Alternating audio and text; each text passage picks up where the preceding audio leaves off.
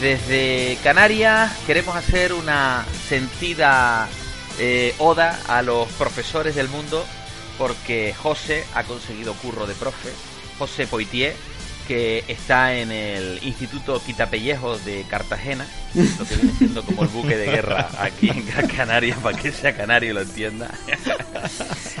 y, y nos estaba contando aquí sus aventuras y sus desventuras Orlando. Buenas tardes Orlando. Muy buenas. Buenas José, ¿cómo estamos?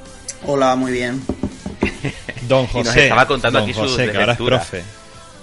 Sí, sí, don José, efectivamente. Ya no, No, José, me- sino don José. Me, dicen profesor y maestro por los pasillos y en la clase y les tengo que decir. por Y tú favor, miras a los lados. ¿no? A ver a quién llaman.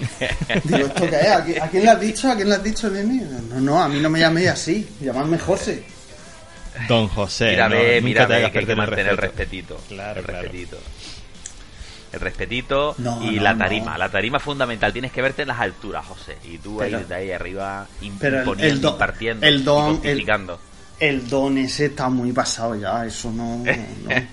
O sea, yo, ya, en, mi- ya en mi época no se utilizaba el don. Y tengo 37 años. O sea, hace 20 que acabé el instituto. Y ya no se utilizaba el don. O sea, a mí que no me digan de don, que no.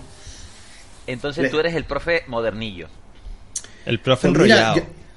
Enrollado, Pues sí. En una, en una guardia, estábamos hablando el otro día, un, profesor mayor, que no sé ahora mismo cómo se llama ni de qué es, porque lo conocí en ese momento que coincidió la guardia conmigo. Se y me atreve a decía, decir profesor mayor. eh, claro, hombre, es que era un profesor mayor porque este hombre tiene sus cincuenta y tantos, sus sesenta años, entonces es un profesor mayor. Y él mismo me decía, es que tú, eh, así me lo dijo, ¿no? Con la pinta esta que llevas, dice, entras más en sintonía con ellos porque le estaba diciendo, digo, pues nada, pues yo estos cursos, pues más o menos, ¿no? Me estoy... eh, parece que he entrado bien, ¿no? Que, que les caigo bien, que me caen bien, ¿no? Que nos podemos entender y tal. Y, y me decía eso, dice, es que con las pintas estas que tú llevas, los, como que te respetan más, te ven más igual, ¿no? Llevas la, la coleta eh, en la cabeza, el piercing de la oreja, los otros pendientes, no sé qué. Llevo un tatuaje que si la manga es muy corta o se sube, pues se ve un poco que llevo un tatuaje, ¿no? Y, y de, y de vestir, hombre, no voy en chándal, pero tampoco voy de traje, ni yo no utilizo ¿No camisa. llevas por ejemplo. corbata? Yo no llevo corbata ni utilizo camisa jamás, porque las camisas hay que plancharlas. Y yo no los plancho. profesores de historia, José, los profesores de historia deben de llevar camisa, corbata y chaqueta con codera de toda la Sí, vida. señor. No. Sí, señor. ¿Cómo Pero que no? imagínate a José vez de José con corbata, camisa y chaqueta con coderas, con la dilatación, el piercing, la coleta por el otro lado. Mm, Es- Yo soy padre y voy a tutoría y me encuentro a José con su chaqueta de codera reglamentaria y digo, ¿qué hizo mi hijo? Seguro que seguro que él tiene la culpa y usted tiene razón. Eh, es lo Usted, bueno de la- usted. Es lo bueno de la función pública, que cada uno puede ser como sea y que mientras que vayas limpio, como yo digo, ¿no? Mientras que vayas limpio en este aspecto, nadie te va a mirar por encima del hombro ni nadie te va a decir absolutamente nada. Y eso me encanta, porque yo he llegado allí, es la primera vez que trabajo en un centro público y he llegado y me... O sea, todos vestimos normales, ¿no? Pero cada uno viste a su estilo y uno lleva el pelo largo, otro- ¿no? Y, y esa diversidad es lo que de verdad da riqueza luego a los críos, porque esto, mm, digan lo que digan, es así. En los centros privados, pues bueno, según el centro privado que sea, pues será más o será menos, pero desde luego no es, no es así. Sí.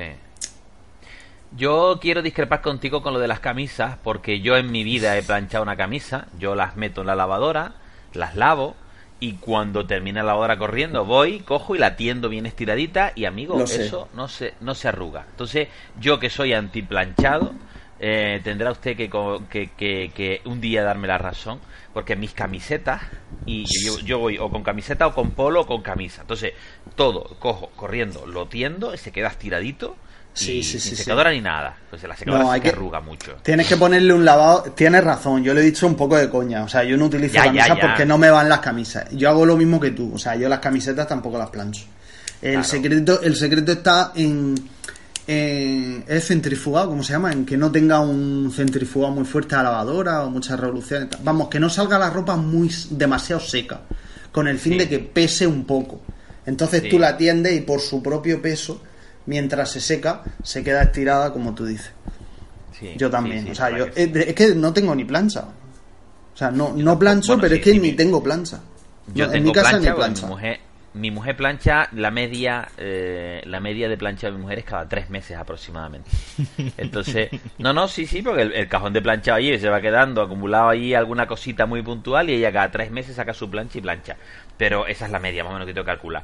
Pero el resto, yo vivo con sacar la ropa rapidito, tenderla rapidito y ya está. Y la verdad que va muy bien. Eso es. va muy El bien. planchado es el tiempo más absurdo perdido que, que, que- que yo he visto. Yo tengo un amigo que eh, plancha las cosas conforme se las pone. Y he vivido con él y, y yo es que alucino. Porque yo le digo, vamos a ver, es que en vez de hacer una lavadora un sábado, mm, dejar la lavadora un día metida dentro mojada hasta que tiendes, tender de cualquier forma, recoger la ropa, meterla toda hecha una bola en un, en un en un ¿cómo se llama? en una palangana de estas en un, en un cesto y dejarla Sí. ahí ir metiendo la mano cada día dentro a ver qué camiseta sale para plancharla digo tío tiende bien dobla tus camisetas o, o, o, o empercha y guárdalas en el armario pero no las dejes que sábado, un sábado, todavía estás de un montón de ropa sacando una camiseta limpia que lavaste el sábado anterior. Pues claro que la tienes que planchar, si es que eso no hay por dónde cogerlo. Entonces, pienso que es un trabajo tonto, es decir, además plancha todos los días planchando una camiseta para ponerte para irte a trabajar. Así, en pleno agosto, bien calentica, ¿eh? Para irte a Claro, trabajar a claro. las 3 de la tarde, bien calentica, recién planchada. Pero a quién se le ocurre, por Dios. Entonces, no. A ver, Bueno. Orlando, ¿tú qué, ibas a- ¿tú qué estabas diciendo por aquí en el grupo que me estoy riendo? Propuestas para regalar a don José, profesor de historia. Y yo digo que aparte de la chaqueta con codera, una pipa. Por supuesto. Los Oye, profes de está- historia van. Con tus Me está gustando ese look, ¿eh? Me está gustando Con ese tus look. pintas Sí. y una pipa, eres, vamos, auténtico. Eres- entonces sí que es el profesor enrollado. Yo, mm, ¿qué profesor quiere que acompañe a los alumnos al museo? Don José, el de la Don pipa. José. Sí. Que seguro que esa pipa no lleva tabaco dentro. Yo veo a don José enganchándose, ya que le gusta el rollo piercing y dilatación, enganchándose la herramienta esa que es para vaciar la pipa, se la engancha ahí en la oreja. Entonces ya lo veo. Vamos a tener que hacer un que especial, un especial de, de películas de, y series de instituto. Totalmente. Ay, me Yo te recomiendo a Jose Es que vea importante. por 13 razones. Ahí lo dejo. No, va a ser que no, va a ser que no. Da No, igual, no, da igual la que no. sea. Tú, cualquier serie, tú ponle en el cartel un instituto y la serie ya mola, o la película. Yo lo veo todo. Rebelión, rebelión en las aulas de Sidney Poitier, que es el, Lo el que, referente. lo que sea, ponle un instituto que la peli está chula. Todas las películas de instituto están chulas. ¿No os dais Y tú cuenta? estás viendo tu propia, tú estás viviendo tu propia película de instituto ahora. Claro, y ahora me voy a hacer, me voy a hacer mi diario, ese, como las niñas buenas. Me voy a hacer mi diario y voy a ir apuntando todos los días las cosas. Y cuando pasen dos o tres años podemos hacer una película. Los primeros años del instituto de José. Pues hay que. Rebelión en las aulas. José, profesor. Rebelión en. Cartagena. Hay que no, no, no, buscarle- ¿qué coño. Rebelión en Quitapellejo, que dice. Hay que buscarle una banda sonora a eso. Sí, sí, sí, total. Hay que Pues una algo, de algo Spotify así con- como la de Terminator. Porque Total, vamos. Total. Yo sé que queríamos grabar en una hora, ¿no? Sí, una mierda. ¿no? Ha pasado la hora. Oí las campanas de la iglesia que tengo aquí al lado de la casa. A ver, a ver, a ver. Vaya, ¿No se oye? no oigo. No, No. no oigo. No se Pues ve. seguro que se están grabando para que luego las tengas que quitar. Las puedes dejar de fondo. Queda muy, Sí, sí, muy queda religioso. tétrico, claro. Muy religioso. Perfecto. Bueno, venga, Bueno. vamos, a, vamos a ir grabando Ah. que tengo que ver si Cataluña se independiza o no se independiza, de si dónde me saco el carnet de identidad y para atrás. A ¿Eh? mí lo que me interesará es ver mañana, estamos grabando el domingo día 29 de octubre, a mí me interesará ver mañana si a Puigdemont lo dejan entrar en su despacho o no, que yo entiendo que tendrá que poner dos picoletos delante de la puerta, a decir, usted no entra aquí porque usted no es personal de, de la, de- Hombre, claro. de la Unión. Y mañana entra la querella contra ellos Bueno, también, que no te Bel- diga yo que esos mismos picoletos digan, dese la vuelta, le pongo a las esposas que me lo llevo para el cuartelillo. Eh, Bélgica, el ministro de Exteriores de Bélgica, eh, extraoficialmente, por, por una entrevista a los medios de comunicación, ya le está ofreciendo asilo político. Sí, que joder. Sí, ya saltaron que- libre con eso porque no están de acuerdo, claro, obviamente. Lo ha hecho extraoficialmente. Claro, Claro, claro, sí, claro. hombre, me, me- me- ha barajado la posibilidad en una entrevista, en una, es que lo he visto así un poco de aquella manera, pero vamos, que era extraoficialmente. Pues yo quiero ver si renuncian a sus escaños los senadores de la CUP y Juspersin y todo eso, si renuncian a sus escaños en Madrid. Como ya no pertenecen a este estado, quiero ver. Claro, eso lo quiero ver yo pero mañana. no- ya han dicho que no van a renunciar, ¿eh? Hombre, la pela es la pela. Ya han perdido un sueldo allá en, la, en, el, en el Senado, perdón, en la Cámara Catalana. Entonces ahora a ver qué van a... Que, pero aquí no lo van Vamos a ver, ni, ningún independentista. uy, esa palabra, siempre me cuesta decirlo, me atranco. Sí, Ningún sí. independentista, ni catalán, ni vasco, ni gallego, ni de ningún sitio jamás ha renunciado a un escaño en España. O sea que Efectivamente. jamás. Jamás. O sea, Pues sí. que, que no es cuestión de que los de ahora, que malos son, es la pela, es la pela. No, no, no. Nadie ha renunciado nunca. Los vascos, con los vascos la pela no es la pela y ellos jamás, cuando el plan iba a reche, jamás renunciaron a su escaño. Seguimos con el tema programado. Sí, que Actualidad. de Halloween y de terror. Seguimos, no, empezamos. Empezamos, empezamos, sí señor.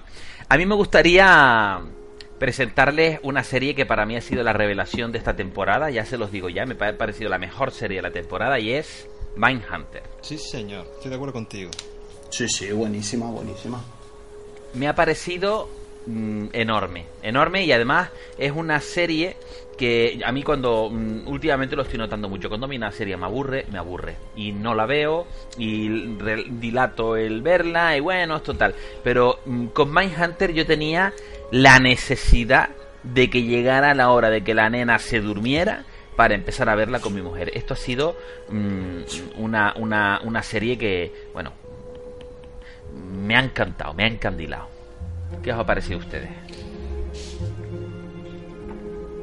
Sí, sí, sí.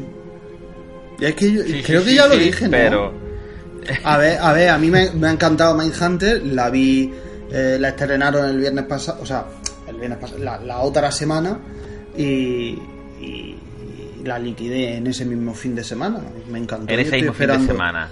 Sí, o sea, me, me ha gustado mucho el planteamiento, eh, más allá de que a mí me encantan las películas y las series y los libros de asesinos en serie, lo que me ha Sí. gustado es que es una, una serie, no sé hasta qué punto histórica, ¿vale? Pero, Está basada en un libro, sí. pero que sí que está contando los orígenes de, eh, de cuando se, se empezó a definir psicológica o psiquiátricamente a lo que es un asesino en serie, buscar una serie de pautas que permitan establecer esos perfiles que yo creo que eh, en, en- en la producción audiovisual donde mejor se han visto es en, en Mentes Criminales, lo del perfil del, del SUDES, que ahí le llaman, el sujeto desconocido. Y desde ese punto de vista histórico y científico y tal, me parece muy interesante ver cómo hasta ese momento, aunque mataran de forma sistemática durante X tiempo, eran asesinatos independientes, pero comienza a haber una serie de, de gente, de agentes del FBI, del FBI, psicólogos, etcétera, que plantea que no, que aquí es posible que haya unas pautas que hay que investigar y que si se logran establecer, además ayudarán a comprender eh, por qué tiene este tipo de personas tienen ese comportamiento y actúan de esa forma. Y me parece muy Sí. interesante, más allá del propio componente, por ejemplo, de este asesino in- en serie al que entrevistan, el que había cortado la cabeza de su madre, Sí. etcétera, ¿no? No me acuerdo cómo se llama, que me parece, o sea, una maravilla de interpretación y una maravilla de asesino en serie como a mí me gustan, ¿no? Cultos, delicados, ¿vale? Esa, esa- a ti esa te gusta. A ti te gusta. Claro, esa, esa contraposición de una persona que es culta, educada, delicada, etcétera, pero que luego sabe que ha sido capaz de, de cometer algunas de las mayores aberraciones que se te pueden ocurrir, o sea, ese, Sí. ese, ese choque a mí me parece interesantísimo. El, el máximo exponente yo creo que es de siempre Aníbal Lecter, ¿no? Desde el silencio de los corderos, eh, pero también hay otros. Me pareció mm, también en esta línea, y creo que ya lo dije también, el malo de el malo de la primera temporada de Daredevil, Mins, era Moons, no sé cómo se llame, un hombre Mm. también, un hombre también no es, no es un asesino en serie, ¿vale? Quizás sí sea un psicópata, pero es también un hombre muy culto, leído, Sí. Que le, Un le Aníbal, gusta la- un Aníbal Lecter. Sí, sí, le gusta la ópera, ¿no? Pero al mismo tiempo es capaz de cometer ciertos actos. Esa, esa contraposición a mí siempre me ha, me ha llamado mucho la atención y me ha parecido muy interesante. Más allá de, de otras películas donde, bueno, el asesino es un asesino que, que mata, que descuartiza, etcétera, y, y no se va más allá de, de lo que son esos actos gore, ¿no? Que llaman la atención más por lo macabro que por el significado o por las causas. Sí, sí. A mí me ha encantado ese ambiente de los años 70, principios de los 70, en el que no había unión entre la parte científica del psicólogo, el psiquiatra o el investigador que mm, eh, tiene encerrado al psiquiatra, al, perdón, al asesino y que tiene un conocimiento y al señor del FBI que tiene unos manuales escritos hace 10 años, 20 años o 30 años, en el que no ha habido eh, evolución, ha habido un inmovilismo y que a ellos se les pierde el tema. Y como este señor, el protagonista, eh, coge y es capaz de unir esos dos mundos muy a su pesar, porque bueno, pues le cuesta un montón de problemas y él tira para adelante con, con, con Anator, que es la, la, la que interpreta, la actriz que interpretaba en, ¿cómo se llamaba la serie esta de Fringe. Fringe, correcto, que ella interpreta a la, a la psicóloga que tiene un conocimiento vasto en investigación y en un concepto psicológico eh, del, del sujeto perturbado, que ellos poco a poco le va dando forma a las palabras estresor, asesino en serie, etcétera, y que me ha gustado mucho como él llega a... Me encantaba, por ejemplo, el momento cuando ellos estaban fuera después de dar la clase, eh, se quedaban fuera en el coche esperando a que viniera el policía que quería consultarles un caso y ellos estaban deseando que Sí. ese policía viniera a consultarles el caso y a partir de ahí pues la serie no solo traba eh, la vida y el desarrollo de la, de la unidad de investigación psiquiátrica o psicológica de esta gente sino que encima te metía pinceladas de casos o directamente el caso entero de los casos que ellos investigaban y cómo presionaban y cómo iban encontrando pautas me ha encantado la serie porque la forma de contarla la ambientación, que es muy de David Fincher, que es uno de los directores, no sé si dirigió el primer capítulo y alguno más, y que... Eh, Creo le recordar metió- que los dos primeros y los dos últimos. Vale, creo recordar. pues ha, ha metido una ambientación muy buena, muy buena, eh, que me recordó en muchos momentos a, a Los Siete Pecados Capitales, ¿cómo se llama esta película? Seven. Seven. Seven, Seven. correcto. Y, y creo que, bueno, este hombre ha puesto su manita ahí, ha dado un, un- una pátina de estilo a la serie y la serie tiene un guion muy bueno. Estoy leyendo por aquí que es una adaptación de un libro, se llama Mindhunter, Sí. eh, Inside FBI Elite Serial Crime Unit. O sea, eh, los, los investigadores de, o sea, la unidad de élite, dentro de la unidad de élite de, de la unidad de, de asesinos en serie. Está muy bien, muy bien. ¿Recuerdas que en el último muchísimo. en el último episodio estuvimos hablando de esta serie a Jose y, Sí. y yo había escuchado el caso del asesino en serie al, al- primero que entrevista Sí. a través de un podcast que se llama En la escena del crimen. Es un podcast que Sí. por desgracia ya no podemos acceder a los últimos capítulos porque los han borrado de de, de- no sé, supongo que de la nube o de pero los primeros, sí, sí. Los primeros 20 o 30 capítulos eh, son dos jóvenes mexicanos, un- uno es psicólogo y el otro es criminalista, o es chico bueno. y chica. Y ellos iban pues paso a paso comentando y relatando famosos asesinos en serie. Y hablaban de este tipo, de, de lo que le hizo a su madre y, y cómo era su personalidad. Y hablaban también del libro. Eh, Qué bueno. una, una lástima de podcast que no se pueda recuperar todos los capítulos, porque la verdad que hacían un repaso por la por, por la vida y obra de estos de estos tipos. Ni en Evox se los encuentra. Yo Suele no estar ahí sin borrar. Ahí está, Vaya, son como ciento y pico capítulos y, y creo que llega hasta el 70 por lo menos, una cosa así. Qué pena. Qué pena. Pues hiper recomendable esta serie. Yo creo que es la revelación del año para mí. Mm, Yo creo que mm, series tan novedosas y tan buenas eh, mm, yo no encontré este año. Bueno, sí, este ha sido un año bastante rico, la verdad. Antes del verano tuvimos mucha mucha caña en HBO. Pero me ha gustado muchísimo. Creo que ha sido la serie que más me ha impactado de Netflix, por lo menos este año, seguro. La verdad que Sí, muy sí. bien. Acierto total, muy buena calidad, muy bien, muy bien montada y muy bien.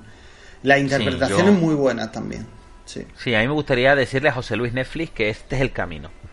Que si él si él quiere invertir el año que viene 7 mil millones de dólares, Ahí va pues un eurito este- de más, ¿no? Hombre, por supuesto, por supuesto, que creo que eh, lo- lo- los los 7, 8 euritos que pago al mes por Netflix ah, con esta serie me doy por satisfecho. O sea, si solo hubiera visto esto, me doy enormemente satisfecho. Están los, los 7 u 8 euros de Netflix están siempre amortizados el día 1 a mediodía. Sí. ¿Qué quieres que te Sí. diga? Yo, o sea, yo diga, poca- pocas veces, el día uno a los pocas cinco ve- minutos ya. Sí, sí, pocas veces en mi vida, y no me canso de decirlo, eh, estoy ya por pedirle comisión a Netflix, porque po- pocas veces en mi vida yo he estado tan satisfecho de un dinero que haya pagado. Y además tan satisfecho durante tanto tiempo, porque Netflix ya lo tenemos dos años, ¿verdad? En España. Sí. Dos años. Pero o sea, es que- yo es que- llevo do- dos años, desde el 20 de octubre de 2015, que salió, eh, ininterrumpidamente, y no ha habido ni un solo mes en el que me arrepienta. Aunque haya encontrado cosas que no me gustan, por supuesto que sí. Pero siempre he encontrado cosas que me gustan y eso es lo importante. Que yo creo que hay para todo el mundo, siempre lo digo. Hay para En todo Netflix, el mundo. por supuesto. Sí, hay, hay para todo el mundo. Para el que le gustan las películas de tiros, como, como yo digo, o sea, argumento cero, tiros, tiros y más tiros, ¿no?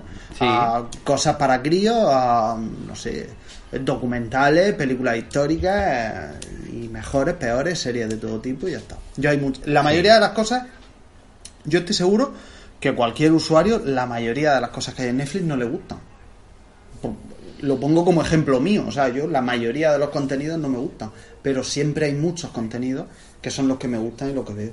Y creo que eso sería una generalidad en cualquier sitio también. Lo raro sería que la mayoría de las cosas te gustaran siendo tan distintas. Efectivamente. Claro. Efectivamente. La verdad que a, a, a mí me da un poquito de ansiedad cuando entro en Netflix porque siempre me están escupiendo cosas a la cara y decir, coño, para la lista, Sí. coño, para la lista, coño, para la lista. Exacto, Y, y la lista, ¿Cómo crece? la lista, uff, solo Sí, crece, yo- no baja nunca. Yo, yo creo, estamos también un poco. eh, o sea, yo creo que esto es como una especie de burbuja también. Es decir, estamos un poco obsesionados con que Netflix y HBO produzcan y suban y pongan, y cuando en realidad no tenemos tiempo para tanto. Y Es también hay. Y también hay que tener en cuenta que eh, el dinero es el que es, por ejemplo, y cuanto más, en cuanto más proyectos se eh, divida ese dinero, la calidad baja. O sea que a veces, a veces es preferible decir, vamos a ver, si tú me estás subiendo, fíjate, dos, tres series nuevas de, de, de- de nueva producción mensuales, yo creo que ya, ya vamos sobrados porque, o sea, tampoco una persona que trabaja y que tiene familia y tal, tampoco ve más de un capítulo, dos capítulos al día de, de sus series, ¿no? Habrá días en los que pueda haber cuatro y otros en los que no vea ninguno. Sí. Sí, pero como tú dices, no todas las series son para todos. O sea que de la variedad Sí, sí. tú extraes Sí, ahí lo que. Claro, tus claro. aficiones y tus gustos. Pero que me refiero que si yo miro ahora mismo mi lista, yo en realidad a mi lista eh, casi siempre sumo cosas. Pero nunca veo mi lista. Si yo miro ahora mi lista, yo, o sea, verdad. yo- la- no sé si tiene límite, pero la última vez que la miré había casi 200 títulos. Y han seguido subiendo cosas y yo he seguido viendo novedades y yo a mi lista no voy a ver lo que tengo para ver lo que veo. Eso es cierto. Es decir- Eso nos pasa a todos por lo que veo entonces. Que es una locura. Eh, claro, es una locura. Por ejemplo, el otro día empecé a ver una serie, la estoy viendo ahora aquí por el rollo este de Halloween, ¿no? Una serie que se llama Slasher. Slasher va de un asesino, eh, la primera temporada también va de un asesino y tal, ¿no? Es que la empecé a ver y, empecé, y, y subieron otra y me puse con la otra porque le di preferencia y venga, ahí está parada.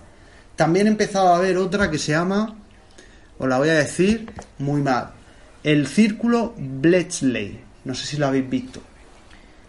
Me suena de algo, sí, también, Pues- me suena de algo. Pues una serie británica, solo he visto la primera temporada y porque son tres capítulos. Pero la segunda ahí está para, pendiente. Que la tengo descargada en el, en el iPad y en los trayectos del autobús me la voy a ir viendo, que es como la he visto en realidad. Estos tres capítulos los he visto estos tres últimos días viniendo del instituto a casa. En el ¿Y el. Círculo Bletchley está en, está en Netflix? Sí, sí, en Netflix. Y esto Y- es del Bletchley Park, ¿no? De la gente que estaban desarrollando, Sí. por lo que veo.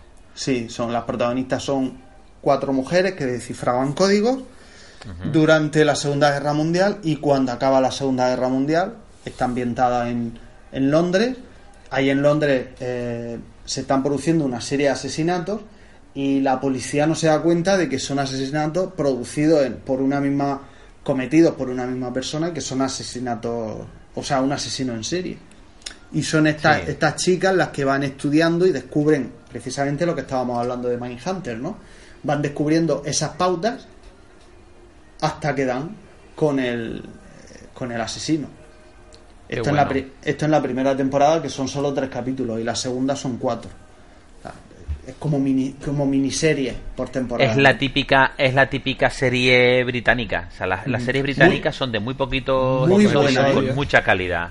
Sí. Muy buena, ¿eh? O sea, ya te, ya te digo que te van a tener los tres capítulos ahí pendientes, porque están muy bien, muy bien planteada también. Y las chicas eh, son cuatro, cuatro chicas muy diferentes entre sí, una mayor, otra más joven, independiente, más, más moderna para su época, digamos, la que se ha casado y ha tenido y ha tenido su, su hijo o su hija, no lo sé, y, y luego está la que también se ha casado y, y está sometida al marido, incluso es maltratada, tal, o sea, cuatro perfiles de mujeres totalmente distintos eh, que Sí. se juntan para hacer algo que, que ya hicieron y que se les da muy bien y, eh, que, en- y que en este caso aplican al comportamiento humano.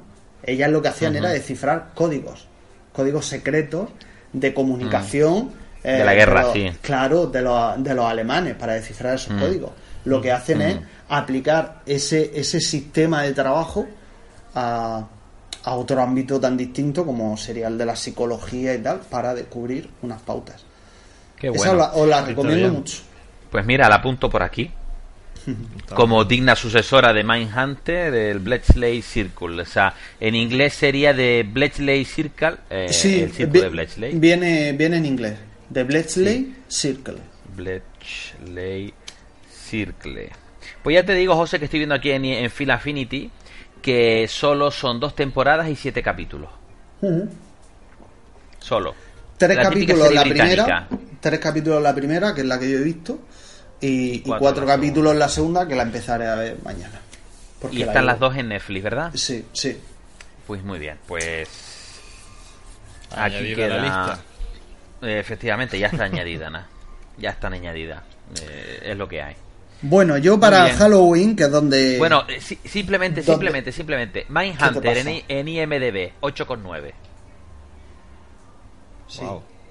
Está muy bien. Y en Film Affinity, un 8.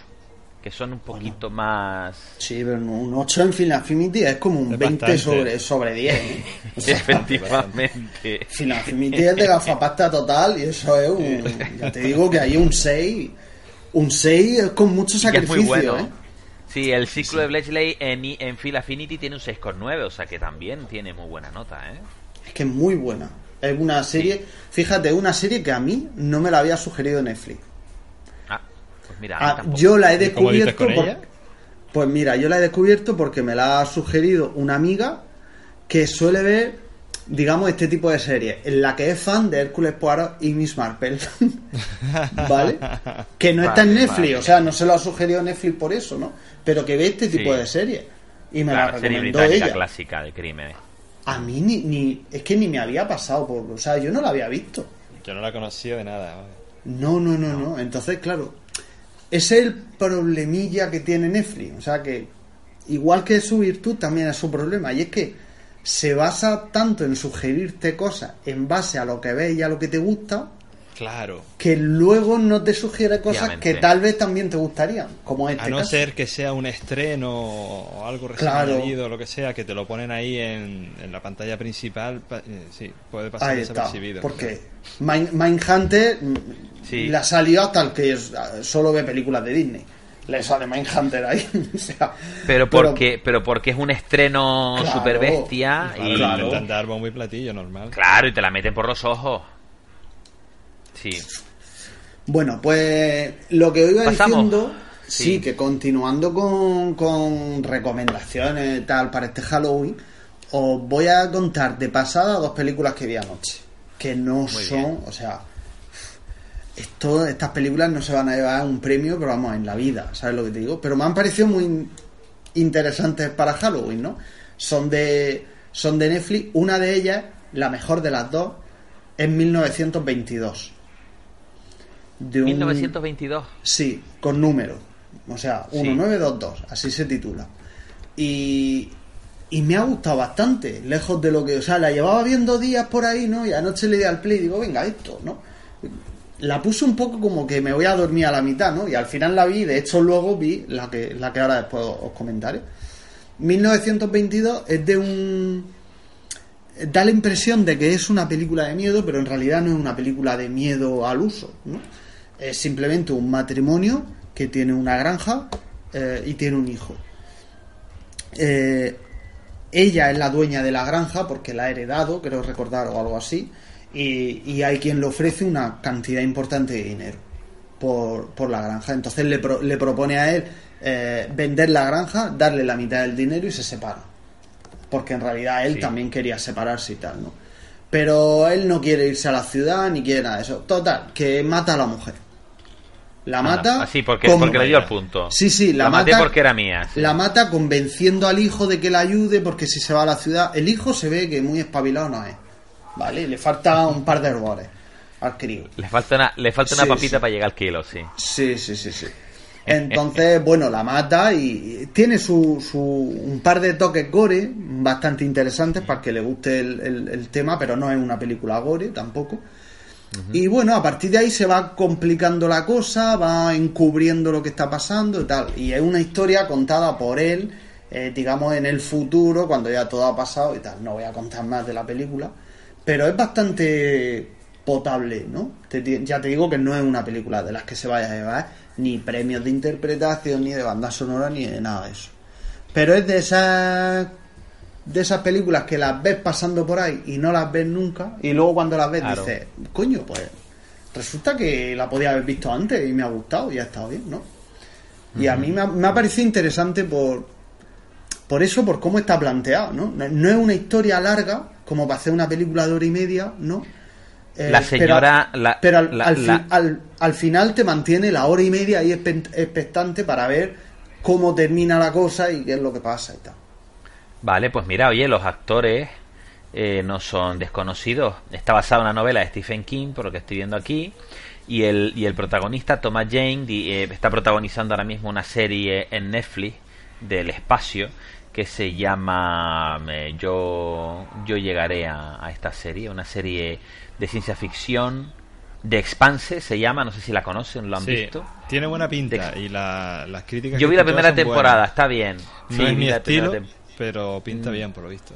¿vale? Pues es de prota de Expanse y ella, eh, la protagonista es Molly Parker. Molly Parker es una señora mm, estupendísima, guapa a decir basta, que yo la conocí en Deadwood en 2004, conocen esa serie, ¿verdad? Una serie de HBO de hace un montón de años, 2004, eh, que esta señora también ha protagonizado capítulos de, mm, de House of Cards también, sale en House of Cards, estaba haciendo de, si no me equivoco, de senadora.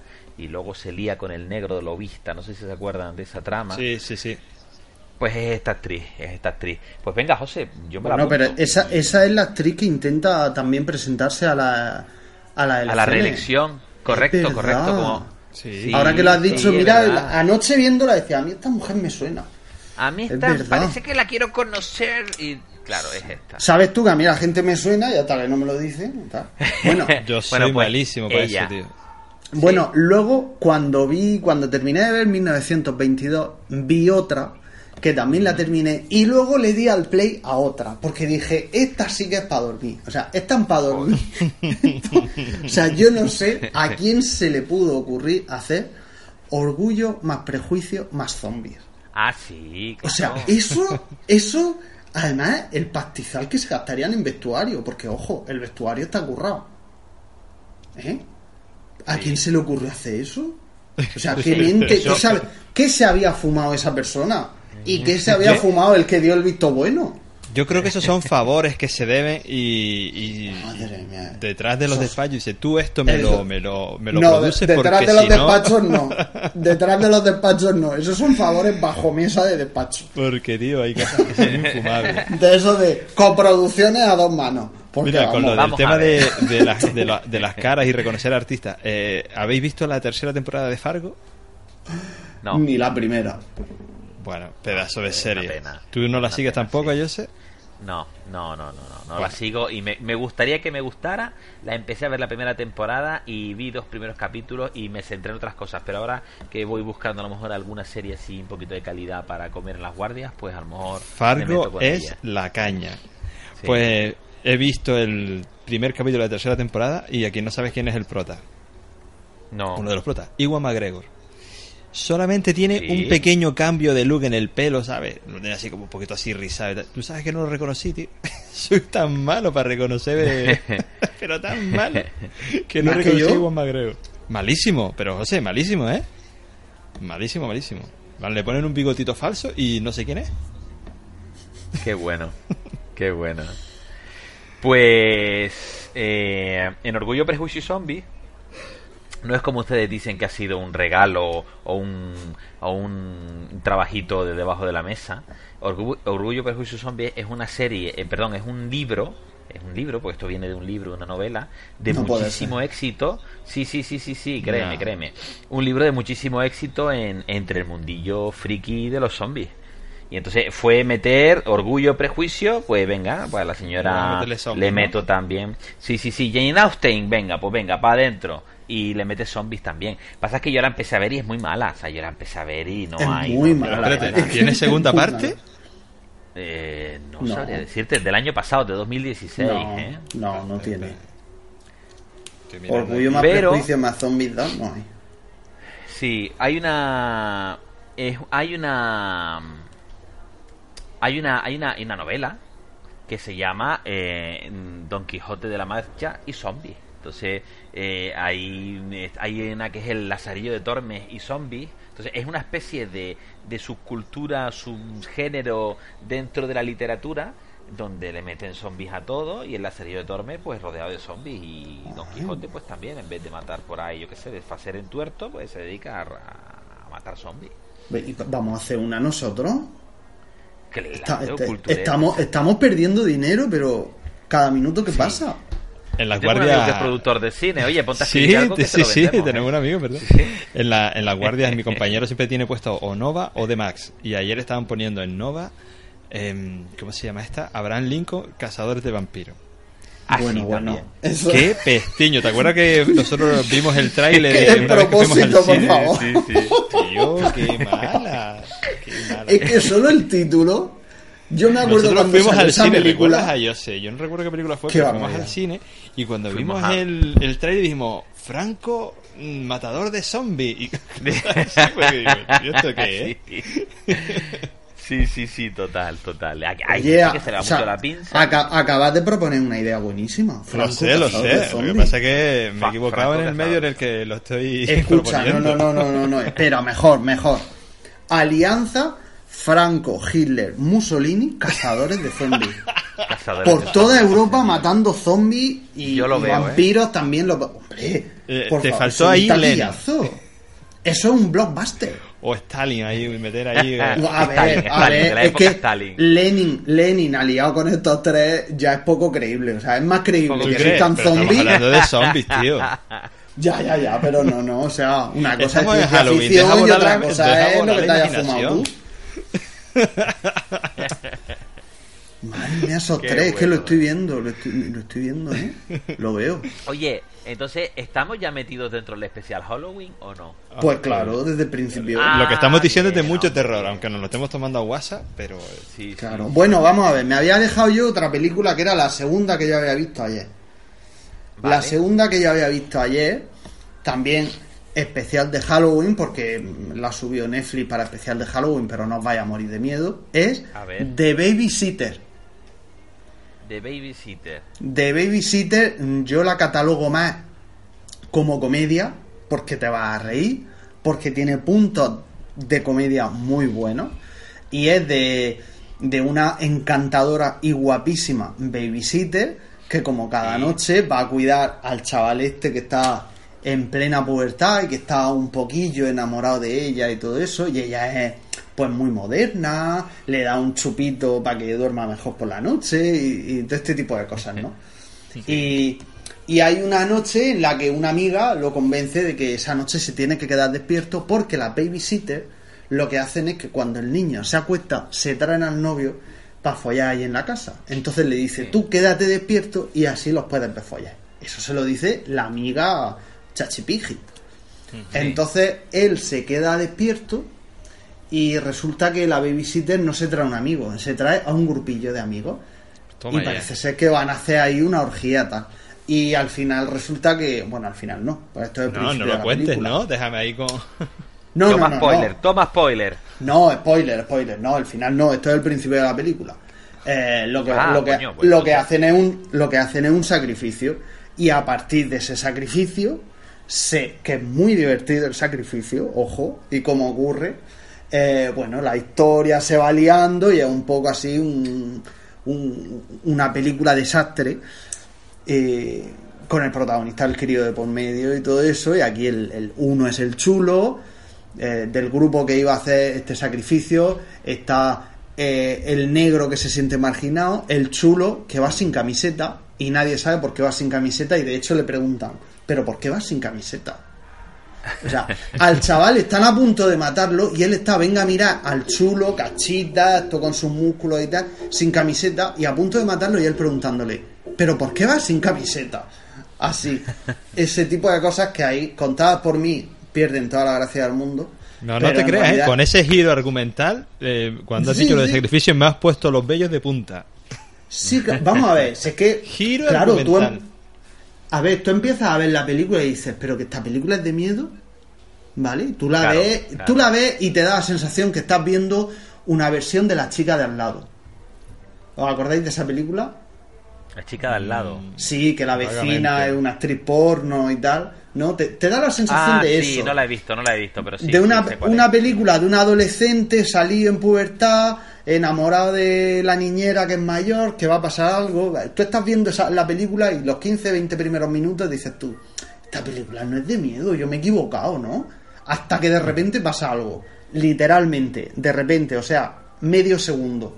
En medio segundo pasa algo, que es lo del sacrificio. Y ahí es cuando dices tú, vale, ahora, ahora empieza el argumento de la peli. Pero la peli no es de miedo, la peli es de cachondeo, es una comedia. Sí. Y, y- y por eso también es original para, para Halloween, por, por eso, porque mezcla. Halloween es un poco comedia también, ¿no? Un poco cachondeo y todo eso. sí. Y a mí me, me gustó, pero ya digo, eh, película no para Oscar, película como la anterior para pasar el rato. La de 1922, Echarte una risa, sí, la de 1922 está más currada, evidentemente, es más película, por decirlo así. eh, pero de Babysitter, o sea, si el miércoles os queréis echar una risa en casa y tal, de Babysitter echáis hora y media muy buena, seguro. Sí. Bueno, será cuestión de mirarlo. Yo, pelis de terror así, ustedes saben que no me gustan. A mí me Yo pasa esto igual. no... Es que mm, he tenido que hacer un esfuerzo mental para hacer una lista aquí de cuatro o cinco películas de terror. Pero yo recuerdo una con un cariño enorme cuando yo era pequeño, cuando la vi, cuando era un crío. Bueno, la vi que ya siendo un poquito más mayor que un crío. Pero recuerdo además verla con muchísimo miedo en la tele y viendo, y sabía que estaba viendo un peliculón. Y es cuando yo vi La Cosa de John Carpenter. No sé si recuerdan Sí, esto tan recuerdo. viejuno, que es del año 82, pero yo la vi como la película de bichos, de monstruos, eh, por excelencia, porque a mí, si me hablas del género de terror, yo te puedo decir que me gustan las películas de monstruos, de bichos, me gusta Alien, me encantan la- las películas de Alien, pero eh, mm, realmente eh, yo creo que mi película, y la tengo aquí en DVD, ya pasa que ya no tengo DVD, tendré que venderla, pero eh, mi película de terror por excelencia, yo creo que la escena cuando ellos están todos reunidos y están todos amarrados y hay un señor, ¿se acuerdan? Que calentaba con el lanzallamas un cable Sí. y lo metía dentro de una placa de Petri con sangre. Entonces decía, bueno, es una agresión. Si le metemos el cable dentro de dentro de la sangre y la sangre no se revuelve, pues entonces es que es humano. Se metía el cable dentro de la sangre, el tío le dirá, venga, tal, no sé qué. Y cuando mete el cable en la sangre del chungo, sale malo aquello y aquella gente amarrada y el chungo empieza a salirse de los ojos y a moverse. Joder, esa escena a mí me puso malísimo. Es que está muy bien hecha, joder. Sí, sí, sí, sí. Y, la- y recuerdo con muchísimo cariño. Y creo que sigue siendo un, un, un pedazo de. Un pedazo de película del género. Y recuerdo que. Que han hecho un. Un remake recientemente. Muy malo. Sí. No sé. Y no sí, llega a la altura, sí. Sí. A mí me pasa como a ti. Eh. Yo, este género, el género de terror, no es lo mío. Lo paso fatal, pero terriblemente mal. O José estaba contándonos de qué iba de Babysitter y en cuanto hizo el giro, ah, yo, se me pusieron los pelos. Pero vamos, lo paso realmente mal. Y, y haciendo, me ha pasado como a ti, que he tenido que hacer un esfuerzo para acordarme de, de- de un grupo de películas así de terror que me hayan llamado la atención y recuerdo, por de las cinco así que he puesto en la lista, mm, una con la que lo pasé muy mal fue El Exorcista, la Ajá. original, la de 1977, Sí. que luego no te pierdas, me hicieron ir al cine de nuevo a verla. Sí. La- el montaje del director, recuerda que es más reciente, que Sí. solamente tiene de extra mm, el Pino Puente bajando por las escaleras y poco más. Pero yo lo pasé de mal. Yo recuerdo que estaba en el instituto en aquella época y además se, se dieron un par de, de circunstancias. Eh, fue una, uno- eh, fueron unos años, no, no el 77 obviamente, yo tenía tres años en aquella época, pero cuando yo la vi, El Exorcista, que fue en los 80 y algo por ahí, estaba yo en el Sí, instituto sí. y era una época en la que se hablaba mucho del tema de la Ouija, el espiritismo y demás. Y yo tenía Sí. en casa un libro, un libro de, de Laura Tuan que se llama El Gran Libro de las Ciencias Ocultas. Era un tocho de libro donde te hablaba de todo. Y al hilo de eso, pues en el instituto empezamos a lo típico, una mesa, las letras, el vaso, tales y pascuales, ¿no? Ah, qué chungo. Sí, sí, sí, muy chungo. Yo lo pasé Qué realmente chungo, mal, tío. hasta el extremo que era incapaz de apagar la luz en mi cuarto y, y mantener la luz apagada más de un minuto, dos minutos, ¿sabes? Yo me quedaba dormido, pero por agotamiento. Hasta que me quité ese libro de encima, se lo regalé a alguien. No recuerda quién, tampoco recuerdo cómo llegó a mi casa. Y todo era un poquito en base a la película esta del exorcista, que mal lo pasé, tío. Pero bueno, es que lo pasé mal cuando fui al cine a ver El secreto de los hermanos Green, que es una película para niños prácticamente. Que es una película de acción más que de terror. Yo lo pasé mal, tío. Lo pasé mal también con la, la, la chica del agua, ¿puede ser? La piba del charco, sí. Sí. la, la piba de la De yarca. Nice a la Mayan, de Pero- Nice a la sí, Mayan, Yo también lo pasé fatal. Pero es que yo lo paso Con mal con película. todas las películas que tengan un puntito de suspense.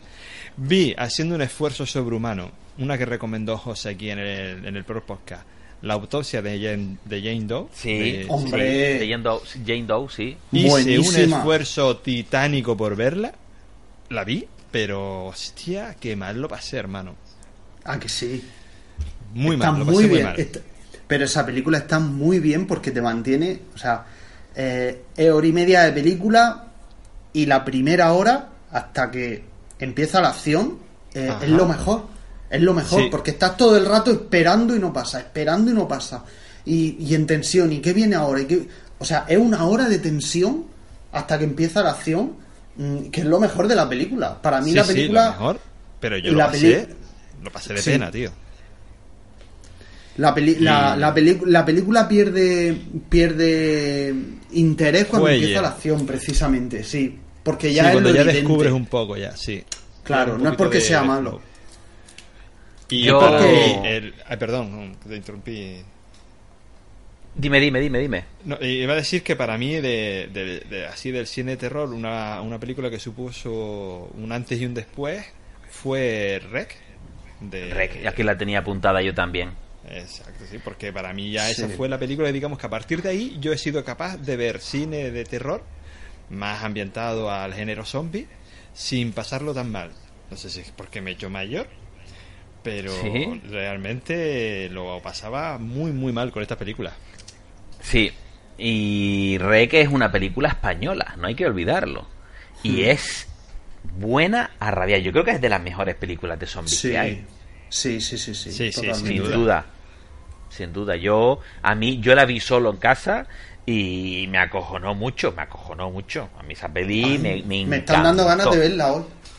Sí, pues mira, es una peli que yo, yo me animaría también a verla. Sí. Porque a mí me encantó, me encantó, porque además el salto, Orlando, te acordarás de esa escena, el salto cuando realmente arranca la acción, que es cuando el tipo cae por el hueco de la escalera que tú no te lo esperas. Sí. Ahí es Que tú donde te estás preguntando qué pasa con este qué pasa con este con este personaje, ¿no? ¿Dónde está el policía?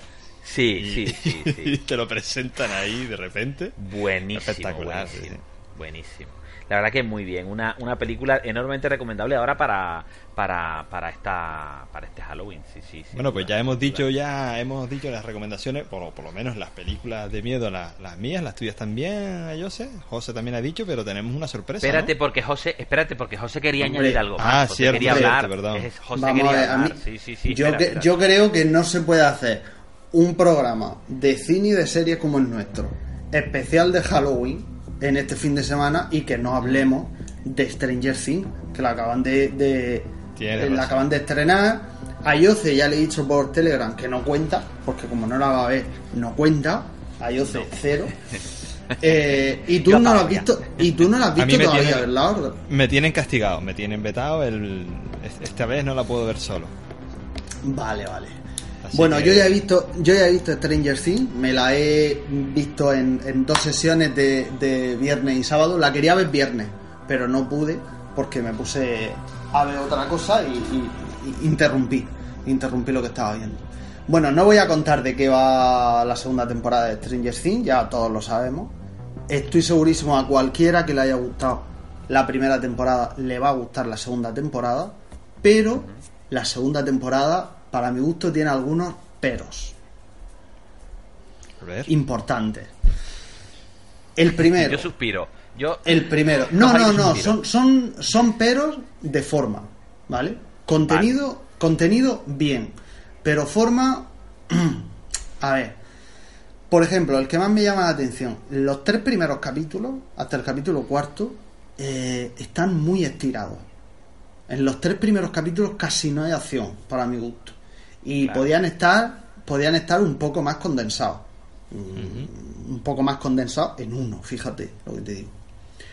Eh, luego, por ejemplo, hay un capítulo en el que es, es algo que no me gusta para nada que hagan en la serie, pero hay un capítulo en el que 11 eh, se va a otra ciudad a buscar a alguien, no voy a comentar nada más, y se encuentra con alguien y digamos que es como bueno, eh, ¿cómo no? Es así, un capítulo centrado en eso, en el que se, se aparta por completo la historia principal para ver lo que está pasando por otro lado.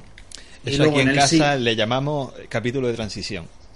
sí, no, no, no es en realidad un capítulo de transición. No, te digo porque- cómo le llamamos aquí en casa. Ya, ya, no, pero forma parte, forma parte de la historia. El caso es que hay dos formas de hacerlo. En pequeñas dosis a lo largo de los 6-7 primeros capítulos, ¿no? O dedicándole un capítulo como han hecho. Y yo creo que hubiera sido mucho más acertado en pequeñas dosis, de porque es algo que ocurre de forma simultánea a la trama central de la serie, eh, y que se, que se fuera viendo lo que va ocurriendo cuando 11 se va a buscar a alguien y tal. Hubiera sido mucho más, mucho más dinámico que parar la historia central, ver un capítulo con una historia independiente, que en realidad no es independiente, porque explica el origen de 11 y por qué vuelve 11, y luego volver con la trama central y entonces 11 vuelve, ¿no? Es un poco, un poco así, ¿no? No me ha gustado. Dije, terminé el capítulo, entonces empezó el siguiente con la trama central y dije, "Pf, joder. ¿Para qué me han contado esto de esta manera, no? Claro, tenía que, tenía que haber estado igual, igual, pero en cachos a lo largo de los capítulos precedentes y hubiera sido, hubiera tenido un ritmo mucho más dinámico. Ahí parece que te, que te obligan a interrumpir la trama en la que estás enganchado para seguir otra, para luego retomarla otra vez. No me De gusta. todas estas tienes 11. Perdón, que estoy merendando. Nada, nada. Esto Mira, me importa Belén, una sí. mierda, pero ¿quién es 11? Si Belén- no has visto la serie, Belén, no te voy a explicar quién es 11. vale. ¿Sabes por qué te he dicho Belén, no? Mm, por Belén Esteban. Ah, ah, ah, hombre, iba a decir yo que poca cultura pop tiene este hombre. y aprovecho y digo, voy a apagar el micro, voy a echarme la merienda. Y, y tú estabas ahí hablando de 11, y venga con 11, y venga con 11, y ¿quién coño es 11? Pero bueno, yo Y solo- luego- es que 11 no apareció, 11 no apareció en los 7 minutos de Stranger Things que yo vi. Entonces, bueno, pues, sí, sí apareció. Sí. vaya hombre. Aparece al principio, o casi al principio de la serie, ¿no? Y De- lo- del primer pues capítulo. claro, pues sí, es la protagonista. Básicamente el eje de la serie. Aunque el protagonista, el crío secuestrado en la primera temporada, lo digo así porque los nombres no me acuerdo, pero eh, pero es- ese crío, por ejemplo, en la primera temporada prácticamente no aparece. Salvo Vale. en situaciones No. episódicas. Claro. Eh, yo creo que la, la vamos a ver, ya ha pasado la, la, la primera temporada, lo podemos decir. Es 11 la que provoca.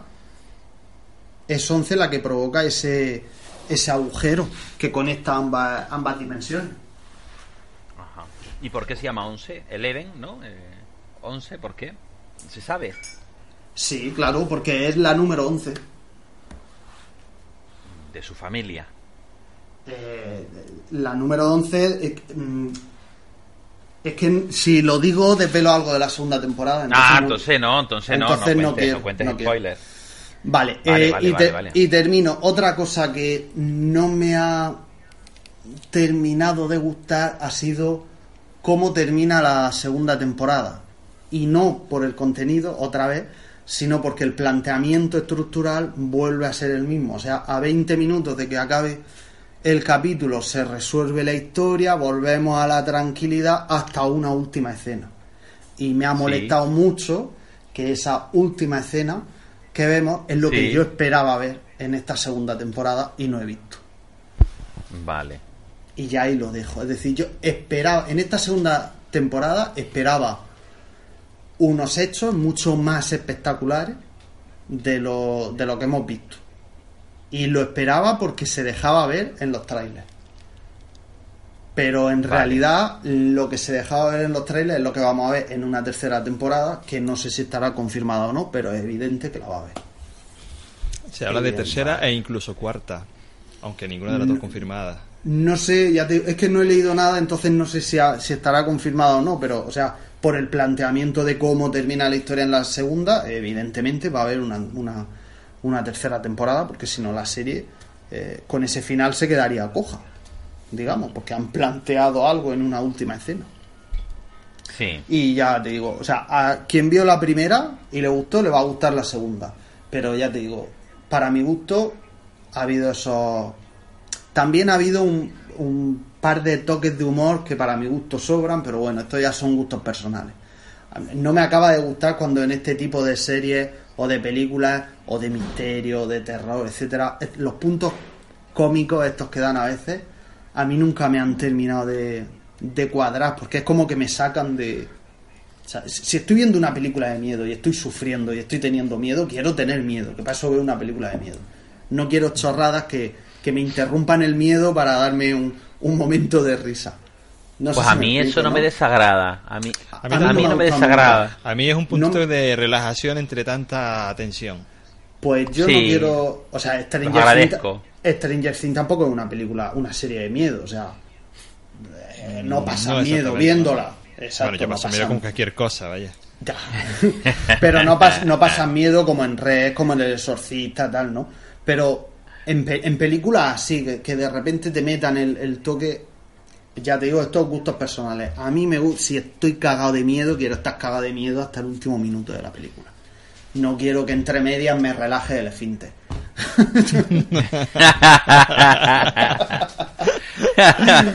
Me gusta eso. Podemos Muy bien, ponerlo muy de bien. título. Sí, sí, son los chistes popper. Sí, sí, total. el chiste popper que te rebaja, relaja un poquito el culillo para que luego puedas volver a metértela. Entonces, claro, es lo que hay. Pero bueno, bien. Eh, eh, es que a mí Stranger Things no me ha gustado, por lo tanto... Tú eres Eh, muy reacio a todo lo que tenga que ver con algo de... No, pero tú no la has visto. Entonces, no, no, no, para nada, para nada. ¿eh? eso, es que me parece, es, es la discusión que tenemos del otro de la- del otro capítulo. Creo que es artificiosa y pretenciosa. Por lo Bueno, tanto, pero, pero tú no la has visto, no podemos. A mí es Empecé que a no me- verla a mí- y es que- No, pero el empecé a verla, insistimos, este es el, el debate que ya Sí, tuvimos en sí, su es la momento. discusión siempre conmigo. Sí, sí, es la discusión siempre conmigo. Pero No, empecé si a verla la- dije sí, yo, esto no es pero para si mí. la discusión, no, no es es, la discusión no es ninguna, es que es algo que no has visto y sobre lo que pretendes opinar.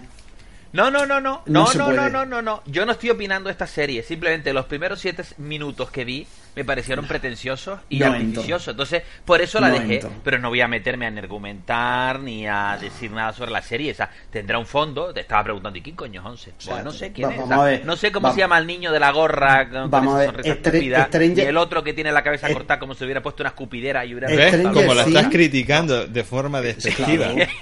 Estoy viendo A mí es que eso, a mí es que, con los cuatro a mí eso, sí. a mí eso en serio, o sea, a mí no, no me gusta porque yo creo que si estamos haciendo un programa de cine y serie, si opinamos es habiendo visto. Si no, no, no opinamos. O sea, es mejor callarnos y, y lo digo no de mal rollo, pero lo digo en serio. Ya o lo sea, sé, ya lo sé. No, no, no, yo yo, sé que habéis, tú eres muy crítico habéis eso, nombra- yo- habéis nombrado, habéis nombrado películas o series que yo no he visto y yo he cogido y me he callado porque no la he visto y no voy a decir si es buena o mala. Hombre, te puedo decir, eh, si me nombras una serie del oeste, pues te puedo decir que a mí el género del oeste no me va. Ya está. Pero no, no, voy, no voy a opinar porque creo que quien nos está escuchando, si le damos una opinión, es una opinión formada porque, Fundada. haya- porque Sí, hayamos visto algo. fundado, claro. Que al final es una opinión. Ojo Sí, sí, sí. y las sí. opiniones son todas totalmente válidas, pero siempre tienen que estar. No, no se puede fundamentar una opinión en siete minutos. Lo- lo absolutamente, siento- absolutamente siento, no, efectivamente. y no se debe dar, por eso, y no se debe por dar eso no, la, no he opinado, estaba aprovechando para merendar, yo por dar un toquito, Igual, un toquito simpático, igual, porque la serie igual, no me pareció igual que igual que te digo que Stranger Things es más fenómeno mediático que lo que es en realidad. Es decir, eh, Hmm. Netflix tiene decenas de series que son mucho mejores que Stranger Things. No nos equivoquemos, lo que no quiere decir que Stranger Things no sea buena y no me guste. Mí me embargo, gusta todo el mundo mucho. está hablando de Stranger A mí me gusta mucho, pero hombre, por ejemplo, Mindhunter tiene menos efecto mediático, ha tenido menos Sí. efecto mediático, pero es, Sí. una serie, es una serie de muchísima mayor calidad, calado, profundidad, significado y todo lo que quieras decir que Stranger Things. House of. Cards, otro ejemplo. Narcos, otro ejemplo. Y así. Ozark, otro y ejemplo. así. Otro ejemplo de la que no hemos hablado. Sí. eh, o, eh, ¿Cuál? Ah, es que esa no, la, he- esa no la he visto, la estaba confundiendo Pues con está- otra. OA. Estás tardando porque es muy buena, ¿eh? Pues de OA, que también es muy poco conocida, OA, Original OA, sí. Angel, es una serie muy original y que también eh, tiene una calidad enorme, ¿no? No la he Stranger- visto. Pues yo he estado por verla y he llegado hasta creo que el capítulo. Me quedan dos o tres que- capítulos para terminarla. Es muy. Me resulta muy, muy pesada de ver. Es muy rara. y sí. rara, aparte que es muy Sí, rara, sí, pero me resulta muy Pues pesada. es- Capítulos muy largos. Mm. Eso me- es lo me bonito que pierdo tiene. entre. Sí, Sí. me pierdo, me pierdo entre tanta. Hay, hay incluso un, hay, hay un hecho en esa serie, y, y- o sea, y con esto ya paro, que no estábamos hablando de eso, pero hay un hecho Mm. en esa serie que cuando pasó yo dije, "Pff, ¿Y O sea, esto ahora por qué, no? ¿esto, esto ahora por qué? ¿No? Y aunque sigo pensando esta hora por qué, después de verla digo, pero es que si no estuviera, mm, no sé por dónde iría la serie. Me, me vengo a referir a que es rara. Es rara. Y yo creo que me llamó la atención lo rara que es. Y una profesora, o sea, una de las de las de las protagonistas de, de esa serie, que es la profesora, que es una actriz, que no sé qué actriz es, pero siempre que la he visto me ha hecho mucha gracia. Es de esas mujeres que te inspiran ternura o algo así. Lo digo Pues, así. Y me- Tiene y me- segunda temporada, agárrate. Sí, pues la veré seguro. Pero bueno, a lo que iba. A lo que iba. Que Stranger Things es más fenómeno mediático que en realidad lo que es. Qué calidad. Por- Mm. porque es así. Seamos, Pero tiene eso seamos que a, objetivos. a Jose también, no le gusta nada y es ese, ese, ese tufillo chontero que a mucha gente le, le da nostalgia, a mí entre ellos, no me importa reconocerlo. A mí y, y luego todos los Y guiños soy- que la primera 90. temporada tiene. Y los guiños que tiene la segunda, y eso que de la segunda no he visto nada, pero sí que he leído, aunque he tratado de evitarlo porque no quiero que me, me destripen la segunda temporada.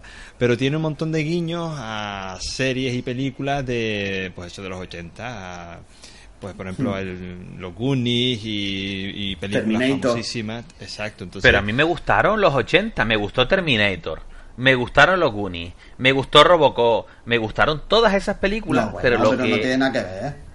pero lo que pasa es que ahora los 80 eh, esta serie eh, yo entiendo eh, sin verla y me atrevo a decir que da la impresión porque hasta los títulos de crédito tío solo le faltaban hasta las rayas Claro. así del VHS Pero es que eso es a Entonces, propósito, está hecho a propósito. Claro, la han montado tan sí. a propósito, tan a propósito, tan a propósito que me chirría. Si tú lo haces de forma que dices, bueno, yo tengo en la cabeza esas reminiscencias y voy a ver si no se me notan mucho. Pero no, no, aquí esto, esto está montado. No, porque pues claro. Una ola ochentera y está montado para que esa Claro. ola ochentera aproveche esta película y, tire para adelante. Entonces, no me ha gustado por eso. No me, Pero bueno, eso. que- la- me pongo es que- y la historia y el Demogorgon y estas historias, pues a lo mejor cuelan.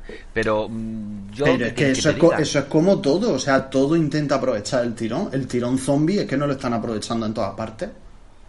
Sí, sí, el, sí, tiro- el tirón de supuesto, The Walking eso. Dead, cuántas películas y cuántas series y cuántas mm, revistas y libros está arrastrando. Efectivamente, y, to- y de todos lo aprovechan y y no lo Zombie, la que estamos, y no lo estamos antes, sí. criticando por eso. Entonces estamos, No, pero no, si no. estamos criticando a Netflix porque hace una serie aprovechando el tirón ochentero y que se note, claro.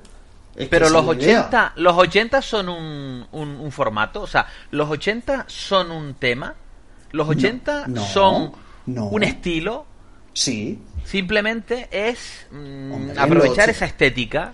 Pero bueno, un- los 80 es como cuando ambientas una película en los 90, cuando la ambientas en los años 50, en los años 70, Efectivamente. hombre, por supuesto que Pero hay que una está- estética, está forzado. unas costumbres y unos contenidos que eran diferentes a los 90 y a los 70, claro que sí. Sí, pero José, a ver no si tú está me entiendes forzado. mi, mi- No está a ver si me- forzado. me, entiendes mi argumento, sí, coño. está No, forzado. si yo, si te tú entiendo, sacas- yo te entiendo, pero lo que tú estás diciendo es que está forzado una ambientación, no es una ambientación. No está no, no. nada forzado, es una ambientación- artificial, claro que sí. Una ambientación artificial es lo que hemos visto en Mindhunter, que está ambientada en finales de los 70. Eso es una ambientación artificial, con aspecto, coches y todo ambientado. Pero la forma de montar la película, los títulos de crédito y la presentación de la película es gigantescamente moderna. Mientras que esta película está O sea, ¿y tú montada... criticas eso? No, no, O sea, no de, lo de critico. verdad, te, de verdad te merece la pena criticar cómo han montado los títulos de crédito de una serie. O sea, Sí, sí, porque me la están metiendo por los ojos. no, me están metiendo sea, por los ojos los 80. Sí, a ti, los no te 80 están están de metiendo, moda. a ti no te están metiendo por los ojos nada. La serie está Vamos ambientada de los 80 y, y, y es con todo de los 80 y te hacen unos títulos de crédito al, est- al estilo de los 80. O sea, Claro, porque perdona está mía, yo montada sé, pero ta- eh, estás buscando estás buscando la forma de, de tirar por tierra la serie ahora, un No. año después, con los títulos no, de crédito. es un poco absurdo. Lo que a mí no. lo que a mí no me ha gustado de esa serie. Simplemente te estoy justificando. Es que Mira, por los ejemplo, títulos de How- crédito. Sí, joder, claro. House Es que no ha Cards. visto más. José, no le ha dado tiempo a ver Es más. que ya, ya, ya. O sea, es que me parece increíble. Yo creo que esto House lo está haciendo para que yo le meta baza, como ahora. No, para discutir, y me gusta discutir. Claro, House of Cards. por eso digo. O sea, es que, que, ahora, un año después, saque a relucir que si los títulos de crédito. No, no, que- pero si ya lo comenté yo en su yo momento cuando hablamos de esta serie. Mm, Sí. Pues mira, aunque lo comentara en su momento y a mí se me haya olvidado, o sea, estás definiendo una serie, opinando una serie, por si sus títulos de crédito son del estilo de los 80 o no. No, no, el montaje, la forma de contar, no solo son los títulos, un poco más allá, pero bueno. A ver, House of Cards la montó Netflix, que fue su primera gran serie. ¿Por qué? Porque Netflix cogió y metió en una coctelera todo lo que molaba. Dice, bueno, tenemos los derechos de esta serie sobre política británica. Vamos a traducir la política eh, americana, porque las series sobre política están de moda y gustan muchísimo. Y el ala oeste de la Casa Blanca había terminado hace poco y estaban buscando una película sobre, una serie sobre, sobre política. ¿Y qué metieron? Pues al presidente de los Estados Unidos, política, y al actor este, ¿cómo se llama? El prota, en... ¿cómo se llama? Um, Eh, ¿Cómo se llama? Sí. Sí, es- este mismo. Y entonces es una película también montada con este señor que gusta, este tema que gusta, este director que gusta, que David Fincher, Fincher, Fincher es no, eh, coño, va a tener que Pero- buscarla. Eh, Pero vamos a ver. entonces, no, esto entiendo, es así. no entiendo a dónde y que a mí parar, ¿eh? no me ha gustado. Kevin Pero no Spacey entiendo, es el, es el- pero dónde- es el no actor. entiendo dónde quiere ir a parar. Claro que hacen la serie con el actor que gusta y con el actor de moda. Claro. No, no, no, no. Pero yo lo que que, no entiendo dar era un quiere. bombazo. Era ¿Eh? un bombazo. Es decir, yo quiero montar un bombazo. Entonces monto esta serie con tema político, con este director, con este actor, que están de moda todos, y entonces saco este producto. Además, esto está contado así. Que esto, que esto, estamos hablando de una serie que tiene un 9 en IMDB. O sea, es una serie que se montó para que gustara. Entonces esta serie también lo mismo, o sea, Stranger Things se montó aprovechando el estilillo de los 80, que a mí no me ha gustado. Yo, a Jose Sánchez, no la voy a criticar, pero a Jose Sánchez no le ha gustado. Entonces, simplemente te estoy argumentando por qué no me gusta por qué no me gustó cuando la empecé a ver y me echó para atrás esa serie. Simplemente te estoy argumentando eso. No quiere decir, no, no, no quiero decir que no la vean. Por favor, señores oyentes, escuchantes, vean Stranger Things y critiquenla ustedes mismos si les ha gustado, si no les ha gustado. Porque a mí José me está crucificando por algo que no he hecho, simplemente criticar algo que no me ha gustado. Y te estoy explicando, José, con hilo y pabilo, por qué no me ha gustado. ¿Te ha quedado claro? Y me, que- y me quedo como est- y me señor, quedo como señor estoy, profesor, Yo creo y que ahora usted me Y suspenderá. me y ahora quedo como estoy porque esto es como el que me dice, no me gusta este libro porque he leído el prólogo. Sí. Ya No me está. gusta la o tapa. sea, no se puede. Lo siento, pero no. No se puede opinar sobre algo que no se ha visto, no se puede opinar sobre algo que no se ha leído, Yo- no se puede opinar José. sobre una ciudad que no se ha visitado. Eh, Yo tiré así. la toalla Lo con, con por 13 razones. Yo tiré la toalla con mi querido cuñado, que tú sabes que te adoro, Sí. pero tiré la toalla. Pero es que aquí Estamos sufriendo un, no. un Yo no evento tiro- 13, 13 yo no tiro la yo no tiro la toalla y, y- y me mantengo en lo que digo en el sentido no es que no tire la toalla es decir si yo no quiero que la vea o sea a mí me da igual que la vea es decir que yo no soy accionista de Netflix ni la he pagado ni nada de eso y cada uno tiene su gusto y él verá algunas cosas que yo le recomiende y otras no y yo veré algunas que me recomiendo y otras no ahora lo, lo que lo que no Ya me tenemos gusta título para es el se capítulo. ¿Qué ha pasado? ¿Quién se ha caído? Se ha caído José. Hola. ahora lo Ah. que me oí Ahora Sí. sí. Lo que no me gusta es que se opine sobre algo que no, que no se ha visto. Porque es una Que no opinión me- que- infundada. Que, que yo no he opinado sobre la serie. Tú, has- tú opinaste no el año pasado, opinaste el año pasado y estás opinando ahora y no niegues que estás opinando. Bueno, es pues me no- callo. Pero, pero esto ha dado para tener ya título para el podcast. Hoy se va a titular por 13 Stranger Things. No, no, el título ya está. Hay que poner título, título chorra. Es que lo ha puesto el jodido. Venga, seguid con otra cosa que tengo que hacer una cosa urgente. Ahora No, no, no, Vale. no, no, no te vayas, no te vayas, espérate. no, Este no, es- no es puedo. un momento. en Bueno, tu venga. momento, porque queríamos escuchar, queríamos No escuchar a. David Santana, que desde No. Canarias nos mandó un audio, tío. Pues ponlo. es que me estoy quedando sin batería en el auricular y por eso se ha cortado. Vale, pues corre, corre, corre, corre a buscar. Corre a Entonces buscar. tengo que cortar.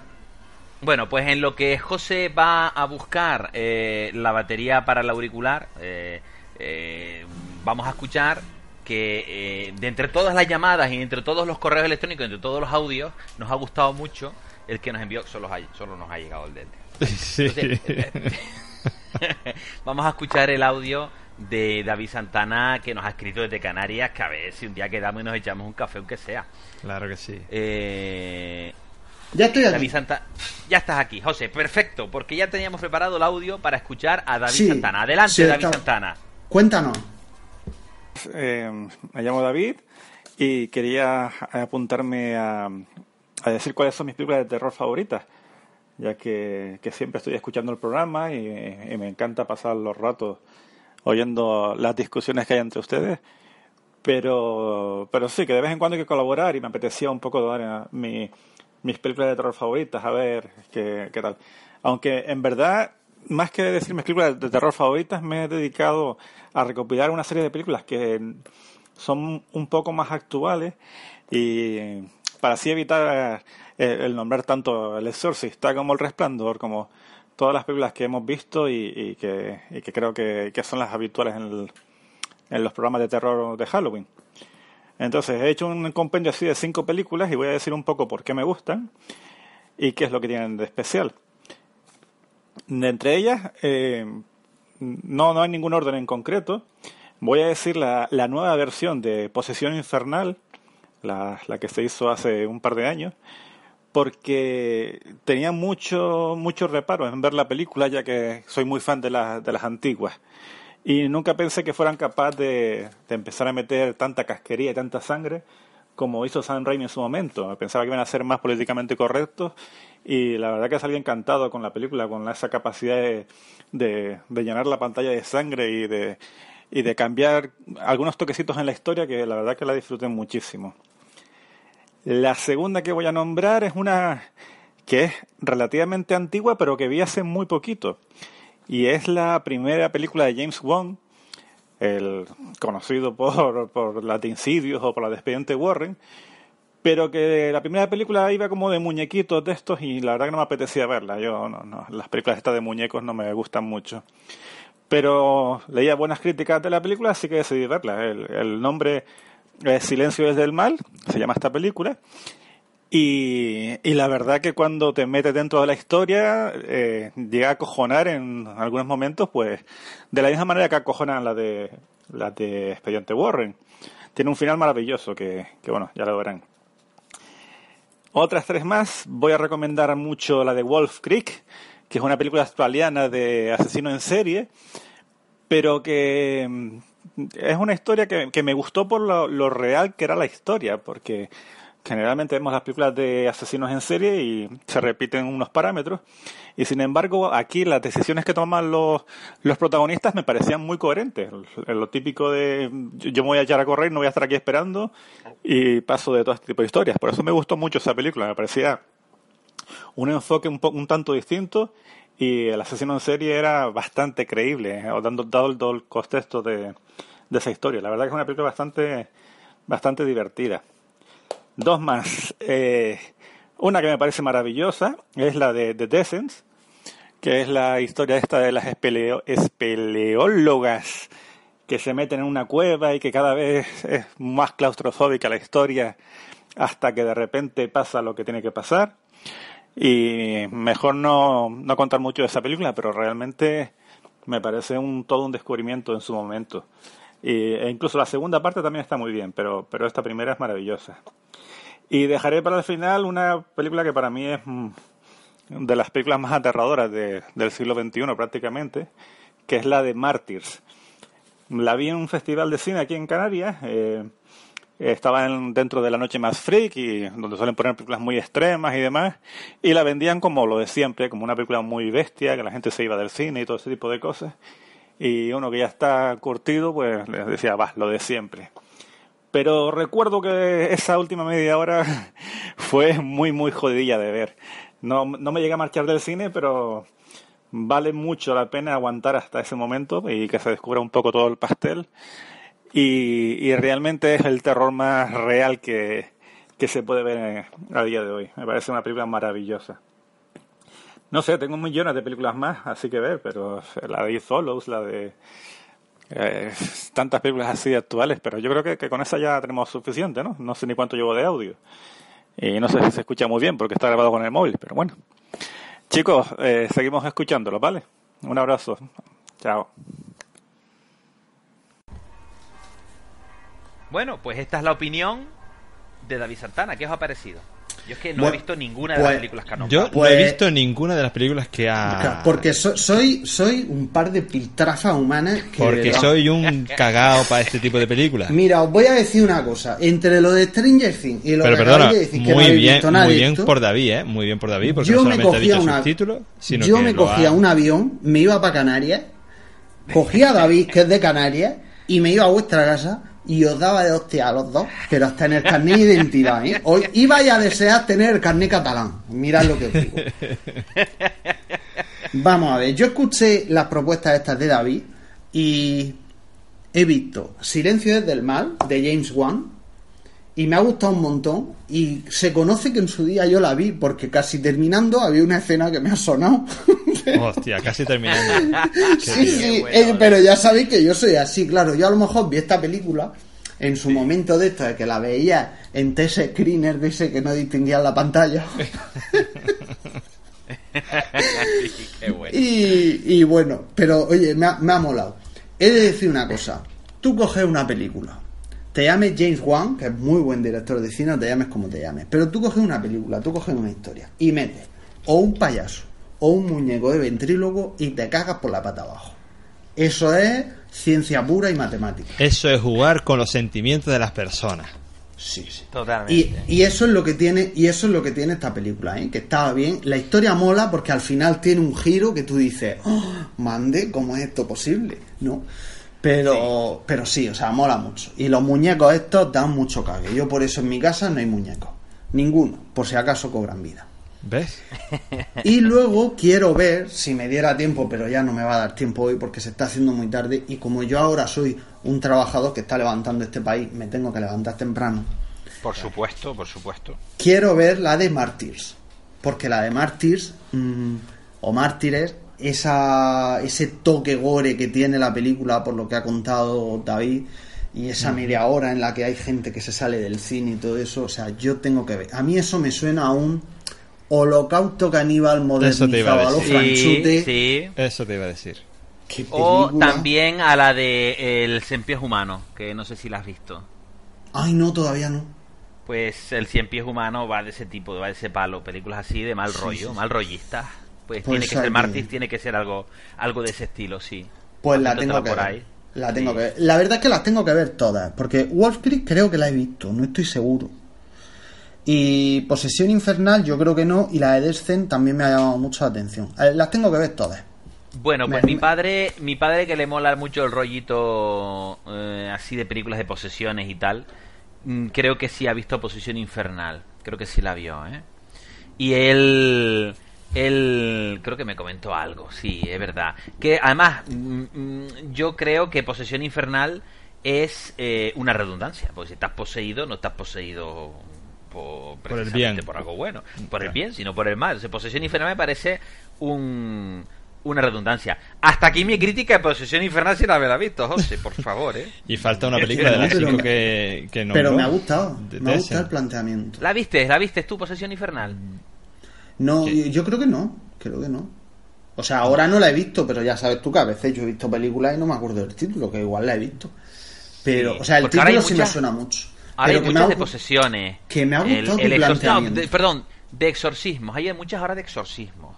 En plan, exorcismo de fulanita, el exorcismo de menganita. Pero bueno, pero esto es porque en la vida real hay, hay mucha gente que parece que está poseída, verdad. Sí, hombre, ya... Porque hay- yo me encuentro cada panorama por la calle que digo, pero que baje Cristo Seguro que en tu aula- a esto. Dijiste antes que tenías un aula con treinta y tantos alumnos, ¿no? Alguno está poseído, Tre- fijo que sí. Seguro. 37 y luego dicen que las aulas no están masificadas. 37. Vamos, Y es querrán que les probabilidad dé- pura y y- dura. Y querrán que les dé una enseñanza personalizada a cada uno de ellos. Qué menos, don José. Qué Totalmente. barbaridad. Ay, parezco el Don de José, profesor de instituto. Profesor de historia. ¿De ¿eh? Ha, co- ha costado, ha costado eh, julio, agosto, septiembre, octubre. Ha costado nueve años y tres meses en una Joder. lista. en una lista para que por fin me llamen para una sustitución, ¿eh? Que nadie se piense que, que soy funcionario de carrera. Para que vea. No. Y sin embargo, David no hizo más que enviarnos su audio y aquí está a la primera. En cuanto nos hemos puesto a grabar, aquí, aquí lo hemos Sin nombrado. oposición y Sin sin, nada. nada. más. Sin lista de va. ¿Imaginas que espera, tenemos, sin- Nada. que tenemos Sí, al sí. pobre David nueve años y tres meses esperando a poner su audio? Pues De verdad que No. ahora que eres funcionario deberías de tirarte el rollo y, y mandarle algún regalito, hombre, un sorteito o algo. Pero todavía no he cobrado mi primer sueldo. bueno, pero que ya, no me acuerdo ni de lo final que de es mes. eso. Tienes que estar a puntito de cobrar. No, no. Cobro al Eh, otro. cóbrame vencido, cóbrame vencido. No, a mí he vencido no, que este mes, como he entrado, eh, de- después de que cierren lo de las nóminas, ya cobro el siguiente. O sea, Joder. que voy a estar a dos velas así. Un, Pero te lo vas a llevar calentito, te quejarás. Hombre, me lo voy a llevar así. ¡Calentito! A ver, ya para ir terminando, que estamos desvariando mucho, Sí, sí. Netflix tiene un problema con su algoritmo. Porque le acabo de meter posesión, buscando posesión infernal, No está. Y me saca la posesión, mm, el origen del mal, el exorcismo de Anna Eklund, The Hostage of, the Devil, of the Devil, y me saca alerta máxima. Pero porque, eso, porque alerta máxima es una posesión, claro que ¿Y sí. qué tiene que ver Steven Seagal con el diablo? Oh, ¿Es Steven. Seagal el ¿Qué, diablo? qué tiene que ver? Porque tiene un cuerpo triste de diablo que no puede él. Gary Busey cuando se ríe parece un poco diablo. Ese ¿Quién es hombre, ese el hombre está poseído por, por algún cuerpo extraño. Sí, sí, sí. Y Tommy Lee Jones cuando ya no se, no se le había caído la cara todavía. Entonces... Vamos a ir terminando que la he porque visto unas esto ya cuantas veces. empieza a ser grave. sí, vamos a ir terminando ya. Bueno, señores... ¿Para quién va el capítulo de hoy? Para David Santana. obviamente, obviamente. Muchísimas Hombre, gracias que- David por tu audio y por participar. Un tío implicado que nos ha mandado un audio y ahí yo... mm, David Santana. Un audio si con eres de- papeles. Sí, señor. Sí, señor. Si eres de Gran Canaria, manifiéstate. Hombre, y si es de otra isla Hablando, también. hablando del diablo, pues ya, ¿eh? ¿Cómo? Y si es de otra isla también, no seas tú ahora. No, hombre, si es chicharrero ya que se lo ahorre ya directamente. Porque no estamos en la isla y quiero decir, yo estoy en Gran Canaria, tú también. Oye, pues si quedamos un día y echamos un café con él, pues Claro, y no, te virtualizamos. No me invitéis, ¿eh? No me invitéis, que no pasa nada. Hombre, tú Señor- ahora, señor tú ahora que tienes una ahora nómina tú ahí jugosa, te puedes permitir un viajito. También. Pero. No, Oye, pues pero. mira, sí. Cuando me empadrone, cuando me empadrone allí, para que luego me devuelvan el IVA y todo eso. Sí, Yo, claro. si no defalco como Bárcenas, no, no soy feliz. Oye, aquí no tenemos Apple Store, pero tenemos reseller y entonces te puedes venir y comprarte algo baratito, baratito. Buah, te jodas que me lo paran ahí en aduana y me hacen pagar el triple. Que va, Que no, va, que hombre, va. que no. Cómprate un MacBook o algo cosa. Además, tienes, en Banana tienes el descuento de profesor. Ah, es verdad. Solo tienes que aportar una nómina. Sí, señor, en Banana Computer. Todavía no puede.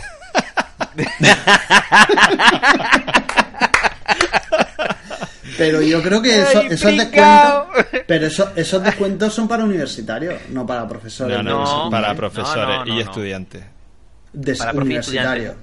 Un 8%. No, no, no, no, que no. que no, profesor. yo sí. Eh, a Jose, ¿tú creo que te llegaste a beneficiar de ese descuento? no? Claro, yo me beneficié para comprar mi MacBook Air hace unos cuantos añitos y ya me lo me beneficié de, de y presenté Sí. una nómina de profe. Sí, Porque sí, tú sí. te metes en lo de Apple y siempre pone profesores y estudiantes, pero, Pero- cuando entra y empieza a leer la letra pequeña, empieza a aparecer la palabra universitario. Tú aquí No, te vas con tu nómina de profesor y- y... yo me voy con mi con mi ¿cómo se llama? Título Con mi matrícula de de cualquier cosa y me hacen el descuento. Que sí, hombre, que son muy muy enrollados aquí. Sí, son como la Guardia Civil, que te hacen el 50% de descuento sin conocerte de nada. A Efectivamente. ver, la banana no te hace ese descuento. Estamos patrocinando, deberíamos de, de hablar con ellos y que nos patrocinen, ¿no? Sí, tirarle los tejillos a ver qué pasa. Mm, Seguro que escuchan nuestro programa, sí. Yo conozco, bueno, ¿te acuerdas cuando fuimos a- Al al curso curso, de- aquel de edición de vídeo? Sí, de Juan movie, era uno de, de los movie. jefillos, sí. Juan Fras, ¿eh? Sí, y movies, es verdad, sí. Qué buen curso, Mira. me gustó mucho. Mejor que no nos patrocinen, porque cuando a uno lo patrocinan ya está vendido. Es verdad. Ha- Eso así. triste. Yo estoy, estoy Llevas toda la vida quejándote de que tendríamos que ¿De hacer qué? dinero con el podcast, de que no sé qué, de que no ¿Yo? sé cuánto. Monetizar, yo- monetizar. Claro, que monetizar. te llena la boca, monetizar. Yo no he dicho eso en la vida. Ahora que te sobra el dinero, que no sabes en qué te lo vas a gastar, ahora dices, no, porque yo... Yo no he dicho eso Ahora en la ya no eres pobre, de hecho, ahora más eres- de un Está programa- grabado, José. Y de hecho, sí, sí, en más de un de programa yo he dicho que me gusta hacer esto porque se hace por amor al arte y que, oye, que viene alguien y te patrocina, hombre, vamos a ver, si vienes con 500 euros no, te- no te voy a decir llévatelos a tu casa, pero según qué condiciones. Pero yo, ahora que estoy escuchando, eh, llevo un tiempo cada vez escuchando más podcasts y tal, y he dejado de escuchar algunos podcasts porque Sí. esto de que me patrocina no sé quién, y, te, y claro, es que no tienes forma de quitarlo, o sea, le das Sí. para adelante y qué, y te lo pasas, no te lo pasas, ¿no? Mm, no, no, no. Sí. Yo, yo Ahora creo en, esos, que... en, es- en esos 40 minutos de guagua, para allá y para acá, te dará tiempo a escuchar bastantes podcasts. A mí, yo esos tiempos los aprovecho mucho en el coche también. Claro, eso estoy haciendo. Sí, sí. Y- pero bueno, y que ya estaba escuchando de antes, pero que hay algunos que lo he dejado de escuchar. Eh, por ejemplo, uno muy famoso de aquí de Murcia, eh, que habla mucho sobre temas Apple. eh, lo he dejado de escuchar porque ya, o sea, es el último que escuché, que Sí. escuché en el que ya dije, hasta aquí hemos llegado. O sea, un programa de 14 minutos en el que tres veces me hizo la publicidad de su patrocinador. Tres Sí, veces sí, en sí. 14 minutos. O sea, es que ya ni antena 3. O sea, lo- y ya dije, mira, hasta aquí hemos llegado. Pero es un tío que, aquí. patroci- que, que, que monetiza su podcast muy bien y es No, un no, sí, que, sí, sí, sí, que está es claro, famoso, está claro, está claro que ese tío eh, ha monetizado bien su podcast y está claro también que se mueve por dinero. Sí, bueno, Yo- no, no yo te hago- creas, no te creas, Sí, porque le ha costado sí, sí, mucho llegar a monetizar. Él es el que está abriendo No. fronteras, ¿eh? Sí, sí, yo no digo, yo no digo que no, pero mm, pero no, o sea, eh, es que nos quejamos mucho de la publicidad de la televisión eh, y ahora algunos mm, en los podcasts eh, están haciendo lo mismo. Y- Bueno, pues, pues una última recomendación, No sé. José. Este señor, que es Emilcar, que tiene un podcast que se llama Emilcar Daily sobre tecnología o sobre sus rollos y sus cosas, yo estoy empezando a dejarlo de oír. Yo ya Emilcar me, me ha llenado un poquito el gorro también y bueno, ya no dice cosas tan interesantes como antes. Te recomiendo un podcast sobre tecnología que se llama Mixio. No sé si lo escuchas. Sí, lo escucho. sí. mixx.io para los escuchantes. Un grandísimo podcast sobre tecnología y ahora tiene uno que se llama de, de Kernel, que es Kernel. de 35 minutos, eh, uno, uno a la semana, donde el tipo exprime bien un tema. Y yo me quito el sombrero ante este hombre, ¿eh? muy bien, muy bien. La verdad que le sigo en Mucho- Twitter. Fíjate, mucho- me resulta mucho más interesante Mixio que un programa diario que a veces dura 8 o 9 minutos nada más. Y Sí, me parece sí, mucho sí, más interesante esos 8 o 9 minutos que el semanal nuevo kernel. A que aún así es muy interesante también, ¿eh? Alex Barredo se llama este hombre, Sí. muy interesante, sí señor. Él es redactor de tecnología en la vanguardia. Tiene muy bueno. Y he descubierto, ya que estamos con podcast José, que seguro que a ti te va a gustar porque es sobre política. Tú no sé si conoces en Twitter, Orlando, yo creo que tú la conoces, a Dori Toribio en Twitter, que tiene unos hilos muy buenos sobre Mm, política norteamericana, sobre Trump sobre todo. ¿Te No, suena, Orlando? No, pero creo que sé qué podcast es. Sí, ella, eh, Dori Toribio tiene un... Bueno, ella está metida en una red de podcast que se llama Cuonda, tal como Eh, suena. sí, Cuonda. ese, sí, sí. Ese es. Y ella tiene un podcast que se llama Los Hilos de, de, de Washington. Entonces ella lo que ha hecho es coger los hilos que ella eh, coge la semana entera, que tiene un montón de hilos, y te los mete en un breve de 15 minutos, muy divertido, por cierto, porque le mete muchos soniquetes, muchas cosas, muy divertido, muy, muy ameno, sobre política norteamericana y sobre Donald Trump. Y de verdad que tiene uno a la semana que es para quitarse el sombrero y se nombran, tiene pocos emitidos porque los empezó a emitir a finales de septiembre. Entonces es semana 36 de la era Trump. Pues ta ta ta ta. En esta semana ha ocurrido pa pa pa pa, han muerto no sé cuántos soldados en tal sitio, no sabíamos que teníamos soldados ahí, ha ocurrido esto con su familia, el Donald Trump no se cortó un pelo y les dijo que sabían a lo que se exponían y la tía te lo explica muy bien y es un podcast muy bueno sobre política norteamericana. Y vamos, de verdad que no deberías de perdértelo, muy interesante, José, de verdad. Pues te va a con- gustar, ¿eh?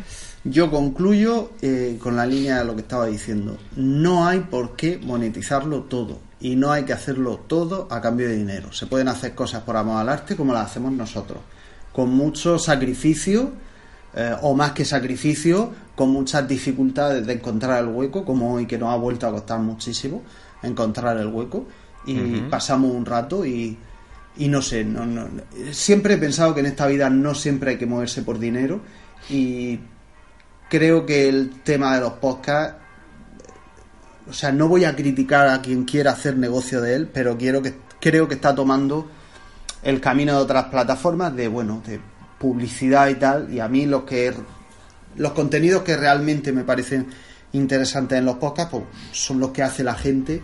Y si Ya se están empezando- un patrocinio en Ya fin. se están empezando a medir audiencias de podcast en, en el esto de audiencias, ¿cómo se llama? En Sí, el- sí. Sí, sí, ya, sí, es que es lo que estoy diciendo. Eh, los Sí, podcasts entonces- están tomando el camino de eh, la monetización y la publicidad. ¿Y eso qué quiere Sí. decir? ¿Eso qué quiere decir? Eh, que solo los que tengan un buen patrocinio son los que van a ser escuchados y los que van a ser influyentes, como siempre. Es decir, que el No estoy de acuerdo, no estoy de no. acuerdo. Sí, sí, sí. No estoy ver, de acuerdo. dejadme- Estoy de acuerdo. Dejadme hablar. Hay un, hay un podcast que acaba de salir, hace nada. Se llama Cinemascopazo. Está el primero siempre. ¿Por qué? Porque es de Coca-Cola. Y está el primero siempre. ¿Por qué? Porque hay pasta de por medio. Y ya está. ¿Y de qué va? ¿Ah? ¿Cuántos programas lleva? Dos. Pero ahí está, el primero. Desde el, desde el primer primero- día, el primero. ¿Está el primero dónde? En su categoría. Sí, Pero en qué en Sí. iTunes. en iTunes. Sí. Pero es que el, el algoritmo que utiliza iTunes, uf, yo creo que eso no lo Es entiende ignoto. nadie, eso es un misterio. Es ignoto, eso no lo entiende nadie. va- Vale, vale. Será un misterio y será lo que tú quieras. Podium Podcast. Otro, compacto. Yo creo que Podium Podcast llegó el país ahí, puso pasta sobre la mesa y le dijo, a mí me abres una sección Pero para mí ver. solo Pero y me abres una su- sección y me pones a la punta por arriba, supuesto, claro. Pero si es lo que estoy diciendo. Claro, Si claro, es claro. lo que estoy sí, diciendo. sí. Que si hay dinero, si hay dinero, lo que pasa, el podcast empezó como algo que hacían los usuarios. Se llenó de programas de radio grabados. Eso no son podcasts, esos son programas de radio grabados. Hmm. Y ahora el siguiente camino, que han estado pidiendo mucho, pero ojo, ¿quiénes son esos muchos? Es la monetización. ¿Qué pasa Sí. con la monetización y con los patrocinios? Que el que consiga los mejores patrocinios o las grandes corporaciones como el país que te genere una serie de podcasts como la serie de, de Podium Podcast se van a posicionar los primeros dejando sin relevancia a los siguientes. Y los que y los que generan opinión e influencia al final quiénes son los que tienen la pasta detrás. La misma historia de siempre. Y Yo el no soy podcast, el pesimista. podcast No, yo el- tampoco. el, podcast no si no se trata de pesimista se trata de una realidad Es Para decir, mí, José, eh, ¿quién- hay- quiénes, habrá- quiénes tienen, vamos a ver, en televisión, ¿quiénes tienen éxito? En prensa, ¿quiénes tienen éxito? Los independientes que están sufragados ahí con el pago de unos suscriptores pequeños o, los- o las grandes corporaciones mediáticas, donde se anuncia la publicidad. Esto es una realidad.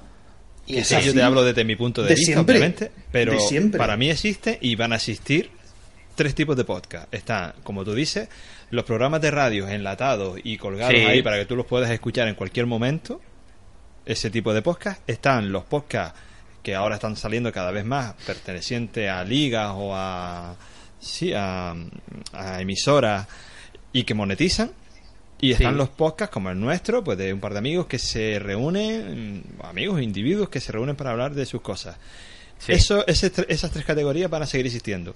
¿Cuál es el, el- futuro? El futuro está en que si tú haces un producto bueno y te esmeras y, le añades contenido y, y haces que sume la audiencia y que llegue y que se, se expanda y demás, pues eso va a seguir escuchándose. ¿Y a dónde va a ir la publicidad? Obviamente yo no voy a dar publicidad a un podcast que no tiene que no tiene audiencia se la daré a aquel que ya se ha ganado la audiencia como es en este caso eh, los podcasts de Milka y, y Sí. muchos más entonces yo En creo que, que- ahí está la línea el que el que realmente se esfuerza por tener una periodicidad por tener unos contenidos por estar ahí cada día si a nosotros nos cuesta reunirnos una vez al mes Sí. imagínate estar ahí cada mañana y tener un tema que pueda ser más Pero, o a menos ti, no, llamativo. pero a, ti, a ti no te costaría reunirte una vez al mes si hoy, siendo domingo, a ti te pagaran por hacerlo porque fuera tu trabajo y tuvieras tu nómina. Pero O sea, me iba a costar eh, igual eh, buscar el tiempo, realistas. si no es- si no, no es una no, cantidad no te iba a costar, para- no te iba a costar igual porque sería tu trabajo. Pero para eso, para que alguien nos monetice y para que alguien nos diga te vamos a pagar tanto porque tú te sientes a grabar eh, tantos días al mes y este Hmm. día concretamente, pues En lo que has- en lo tendremos que has que haber dicho- creado un en lo que has contenido que, dicho. llame la atención. En lo que has dicho, que no es que no tengas razón, se- se- hay que aplicar dos matices. Uno, en el momento en que los podcasts comiencen a ser rentables, lo que interesa ya no es un patrocinio, lo que interesa es un, una empresa de medios como Prisa, como eh, A3 Media, como Mediaset, no sé, me da igual, ¿no? Me, me estoy refiriendo a una empresa que ya no patrocina, sino que crea contenidos, que es como ha hecho el país, prisa con Podium Podcast. ¿Qué es lo que pasa? Cuando hace eso, copa. Copa los primeros puestos. ¿Cuál es el efecto inmediato que eso empieza a tener? Que los que son verdaderamente independientes, los que lo hacen, los que lo hacen por gusto y generan contenido con mucha dificultad, pero por gusto, porque creen Claro, claro. en porque creen en unos medios de comunicación o en una forma de comunicación más libre en la que pueden hacer algo sin ningún tipo de cortapisas, empiezan a ver que tienen menos audiencia. Eso genera un desánimo y al final acabas abandonando. ¿Y quiénes son los que acaban triunfando? Los que han puesto la pasta y los que han generado unos medios. Es que esto es Te puedo, así, te puedo o sea, llegar a dar la razón es- con ese planteamiento, porque si hay pasta de por medio, yo me reúno todos los días si hace falta, efectivamente. si es que, claro, si es que o sea, es una cuestión de trabajo, de, de sueldo, de cobrar. Es la historia Sí. de los medios de comunicación, ¿no? Tri- Triunfan y tienen éxito lo- los que tienen pasta y los que tienen inversores por detrás. Si es que es así, o sea, es una cuestión objetiva. Y si Sí. tú ves que tienes menos audiencia porque te estás quedando relegado, porque cada vez hay más por encima y tú te estás quedando relegado, pues al final, ¿qué es lo que pasa? Pues como pasa con muchos blogs personales, que a lo mejor son interesantes, pero como Sí. no tienen dónde subir, porque no tienen dinero donde invertir, porque hay otros que son mm, los que los que mandan en el, en, en el sector, pues al final lo acabas dejando porque dices, ¿para aquí? ¿Para 20 que me visitan al día? Claro, esto?". Pero volvemos a lo de siempre. Y, Tenemos ¿Y quiénes un- pierden ahí? ¿Y quiénes pierden ahí? Los que hacían el blog, los que hacían el podcast, no. Y los Pierden- escuchantes, claro. Exacto, exacto. Perdemos los usuarios, que perdemos la multiplicidad de puntos de vista que esa independencia de hacer algo por amor al arte y por placer nos daba. Aunque no nos gusten las opiniones o nos gusten más o nos gusten menos de quien las hacía.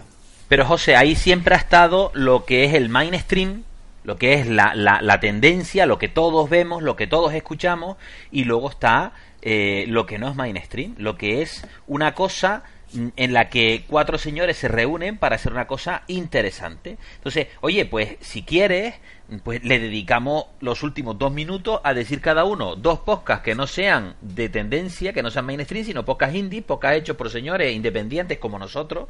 Y yo te podría decir, por ejemplo, que entre los dos podcasts que hay ahora mismo sobre coches eléctricos, que es Plug and Drive y Enchufados, pues me inclino por Enchufados. Vale, eh, Enchufados perdona, podcast. Perdona, yo Entonces, ¿Y tú crees, dime. tú crees que en un programa, en un podcast, por ejemplo, de tecnología, por ejemplo, patrocinado por eh, Samsung o por, Sí.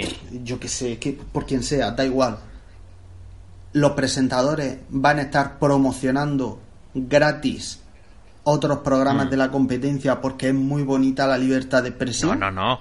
No, no, no, no, por eso, por eso. Ahí, ahí es donde llegamos. Pero mira, un tipo que tiene su propia cadena de podcast y un tipo que gana pasta haciendo podcast, que es Emilcar, Emilcar de vez en cuando te comenta podcast de otra gente. ¿Es Sí no es, pero, porque, sí, pero porque él es el dueño. Y él es su jefe y él hace lo que quiera. Es que Claro. es muy distinto. Bueno, Claro. yo, yo Y en él mi te dice, podcast, bueno, yo pues en mi en el podcast- Pero vamos a ver, yo en mi podcast eh, esté patrocinado, no esté patrocinado, como es mío, las normas Mm. las pongo yo. Y promociono a quien yo quiero, me pague o no me pague. Claro, él tiene Eso es lo que incluso- hace Milcar. Él Pero tiene si, un podcast pero si, de- pero si dedicado a eso, que es promo podcast, ¿sabes? pero si el podcast de Milcar estuviera pagado, pagado, por ejemplo, por el país, Emilcar no iba a, pro- a promocionar, por ejemplo, el periódico El Mundo. No, no, no, no. Por mucho que quisiera. Claro, Eso es lo que estoy, es algo que estoy, o sea, que esto es de toda la vida, que no es nuevo. Que sí, que sí, pero que en el podcasting, que siempre hemos sido cuatro pelagatos y siempre hemos estado ahí, bueno, decimos siempre, porque eso llevamos dos años, pero vamos, siempre, hemos estado ahí. Mm, y ha sido muy marginal todo. Yo el otro día me, me tropecé con un amigo que nos va a empezar a escuchar, Víctor Torrealba, un abrazo. Eh, almorcé con él ayer y escucha muchos podcasts y yo me tropiezo y me sorprendo cuando la gente me dice, no, no, no, no, sí, sí. Digo, yo muchas veces le digo, bueno, ¿sabes lo que es un podcast? Hombre, coño, claro que sí, escucho podcast. Y me lleva una alegría. Y a mí esa persona me sube cuatro peldaños en interés porque es una persona que se mueve en un medio de comunicación que todavía no está muy influido, que es muy abierto y que lo normal no es encontrarte con los podcasts del país o los promocionados. Lo normal es encontrarte, o, o lo que está contaminando realmente el medio, que son los programas de, de- de radio enlatados. Somos nosotros, somos nosotros los que estamos aquí diciendo barbaridades, y dando nuestra opinión de forma absolutamente libre. Y lo bueno es que, hombre, vale, el algoritmo de Apple te obliga, te obliga un poco y te pone a primera línea los que ponen pasta y los que son los que se escuchan más. También te digo que por ejemplo hay podcasts que no son programas enlatados, pero que lo parecen, como por ejemplo Todopoderosos, que ellos graban en, en el esto de Movistar, como se llama, en, en la central de Movistar, y gente que, bueno, viene con un nivel estratosférico, y, y, y a mí me chifla ese podcast, pero me chifla ese podcast, ¿vale? Y es un podcast, no es un programa de radio. Sí, pero si, si es que ¿Y ellos? no, no, no nos confundamos. Aquí la cuestión no es ni que sean buenos. Aquí nadie está diciendo que un programa sea bueno, que un programa sea Claro, malo. Aquí lo, claro. que estamos, lo que estamos hablando es la desvirtualización de casi el último medio que quedaba en el que de verdad gente sin mayor interés que el de expresar opiniones, el de contar Total- cosas y el de ser escuchado, ahora a través de los patrocinios y a través de la entrada de grandes empresas que están viendo que aquí hay un nicho de negocio porque ya no hay negocio en otros sitios y han dicho, Mm. bueno, vamos a ver aquí si podemos explotar y van a poderlo explotar, Mm. al final el espíritu que tenía el podcasting se lo van a cargar porque se lo están cargando ya. Pero siempre podremos tener es- podcast independientes. Siempre. O sea, este medio Vamos a ver, existe. seguro. sí. Vamos a ver, Siempre, siempre, siempre, habrán podcast independientes. siempre- Obviamente habrá que buscarlos. No siempre estarán- va a haber podcasts independientes, como siempre va a haber periódicos independientes, siempre va a haber. Correcto, El correcto. problema, el problema es que esos contenidos cada vez van perdiendo más relevancia, con lo cual su influencia cada vez es menor. Que van a existir, por supuesto, por supuesto que van a existir, pero su relevancia cada vez es menor, porque acaban eh, tapados por los grandes. Sí, sí, sí. eh, Pero pasa en todos los ámbitos de la vida, en todos los ámbitos de los negocios. Pero es triste ver que eh, siempre haya que hacer algo por dinero. Es decir, no siempre hay que hacer algo por dinero. sí. Yo no no sé, lo yo he hecho, yo he hecho, sí- yo, yo he estado cobrando eh, una mierda de, he estado teniendo una mierda de ingresos todos los meses y yo he hecho cosas porque me han gustado, sin que me las paguen. Claro. No, que no es que yo sea la madre Teresa de Calcuta, ¿vale? Pero, pero no sé, me gusta hacer cosas porque me gustan hacerlas y me parece bonito. Y creo que Internet nació un poco con ese espíritu, lo ha perdido casi del todo. Creo que el podcasting tenía o tiene todavía ese espíritu y creo que mm, los generadores de opinión, que son los medios eh, como Brisa y otros, digo siempre Brisa porque es el- quizás más evidente en España, mm, Sí, sí. están, están metiendo la zarpa y se lo van a acabar cargando al mismo tiempo que muchos eh, podcasteros o como, o como se llame están muy interesados en monetizar, monetizar, monetizar, monetizar Totalmente, totalmente. porque ya no son ya no son podcasteros son empresas que generan o que producen programas de podcasting le hace Emilcar FM por ejemplo sí. Yo creo no que quiero tomarlo ahora sí no creo que campana. escuche Ahora sí las escuché también, sí. no creo, no creo que nos escuche y, y si nos escucha tampoco eh, quiero que tome esto como que es un, un- un ataque ni muchísimo menos. No, no, Pero no. Nosotros yo- siempre lo- tenemos la lo- puerta abierta a ir a Promo Podcast. Siempre, siempre. Yo lo que percibo en los programas que he escuchado de él siempre ha sido ese toque de monetizar, monetizar, Sí. monetizar. Sí, Pues mira, yo no. sí, sí. Siempre. Yo lo que pues, percibo yo es sí- que a él le gustaría vamos. vivir de lo que Y realmente hasta le gusta. y hasta la palabra. ¿eh? La palabra la utiliza muchísimo. O sea, no es solo una percepción mía. La utiliza Pero muchísimo. por eso que te y acabo el de decir programa que le y el gustaría programa vivir de lo que le, le- de lo que le gusta y si le Y gusta el- hacer podcast y podría y pudiese vivir de esto no iría a trabajar ocho horas a una oficina a todo yo creo que en eso estamos de acuerdo todos. Sí, sí, sí, sí. Sí. Pero no es eso lo que estamos. Es que son temas distintos. yo creo Aquí que yo que- no voy a escuchar o a dejar de escuchar un podcast porque porque tenga publicidad o no si el podcast me gusta lo escucharé incluso aunque tenga publicidad porque me gustará hombre en, una- en- Bueno, en vamos el momento en el que la Hay- temática hay un límite, mm, hay un límite. o, o el nivel baje dejaré de escucharlo pero Hay lim- escuchando hay un a- los independientes y a aquellos que, que están Mira. patrocinados si me sigue interesando su temática y de lo Yo que hablan. creo, yo creo que hay un límite. Yo dejé de escuchar, de escuchar Emil Daily. El día que lo dejé escuchar fue por un programa de 15 minutos, ya lo he dicho antes, en el que Mm. tres veces en tres ocasiones, al principio, en medio y, al y casi al final, lo dedicó al patrocinio de no sé qué plataforma para la gestión de tareas, no sé qué historia. Eso quiere decir que él lo hablaba, eh, ponle un minuto, minuto y medio cada una de las veces. En un programa de 15 minutos. A mí eso me parece excesivo.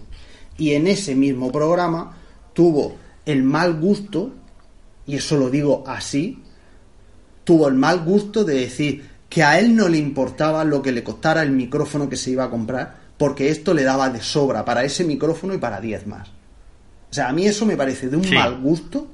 Un Recuerdo mal ese gusto programa. Muy propio de los sacapanzas murcianos. Y soy de Murcia.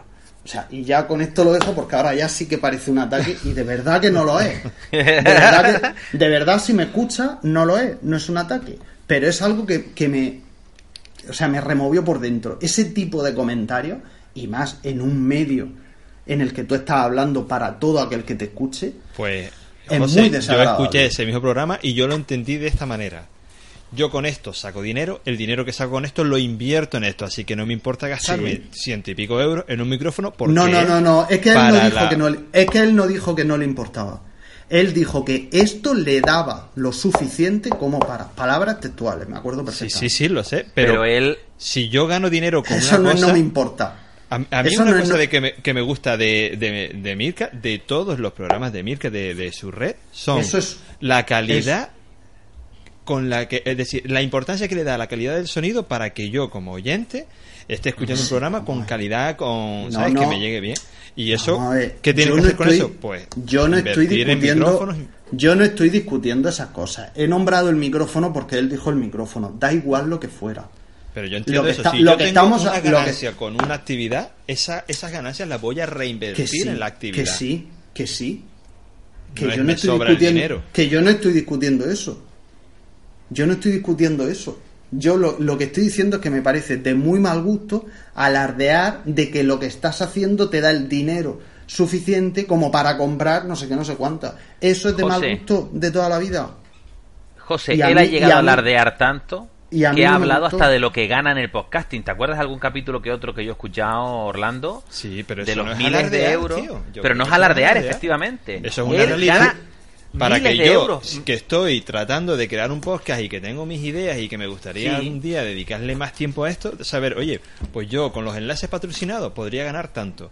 Con Efectivamente. los... mm, Con, Si con encuentro la un patrocinador, tanto. pues, tanto, Oye, yo creo que esto es ser realista y, y- y dar una visión mm, a futuro para alguien que realmente quiera dedicarse, ya no te digo dedicarse a esto de forma Yo profesional. estoy hablando, sino yo estoy que- hablando, yo estoy hablando de la forma y os lo estáis llevando a la situación. La situación estoy de acuerdo con vosotros. Estoy hablando de la forma en la que lo hace.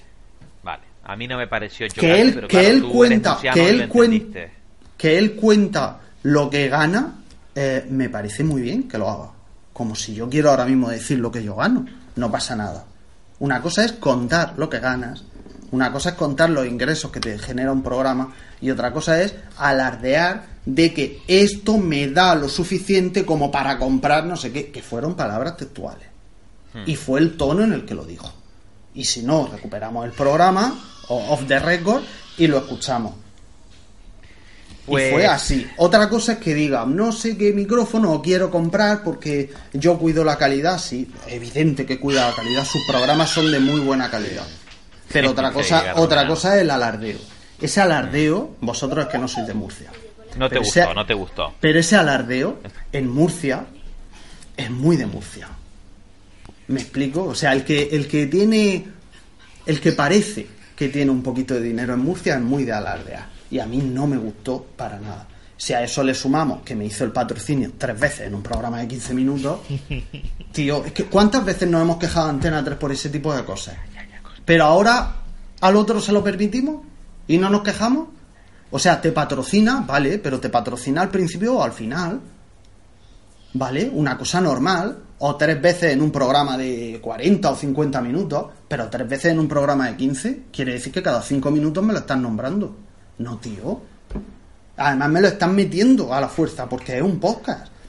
Eh, o sea, no me puedo pasar para adelante porque me paso para adelante y me paso demasiado y tengo que volver, ¿vale?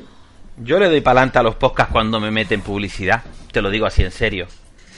Pero yo cuando corre- empieza a hablar. corre- De hecho, mira lo que hago yo con el Emil Pero Cardelli. corre el riesgo de pasar, pero corre el riesgo de pasarte y tenés que No. volver para atrás y es un follón.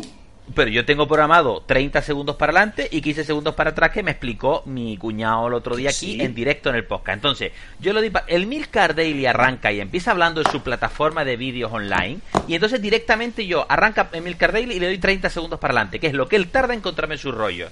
Y arranca con la noticia, aunque le pierda el hilo, coño, la noticia no son 30 segundos, no son 15 segundos, va a explicarse más y muy Pues bien. no sé, yo Entonces, resulta que como no escucha el programa no sé lo que dura.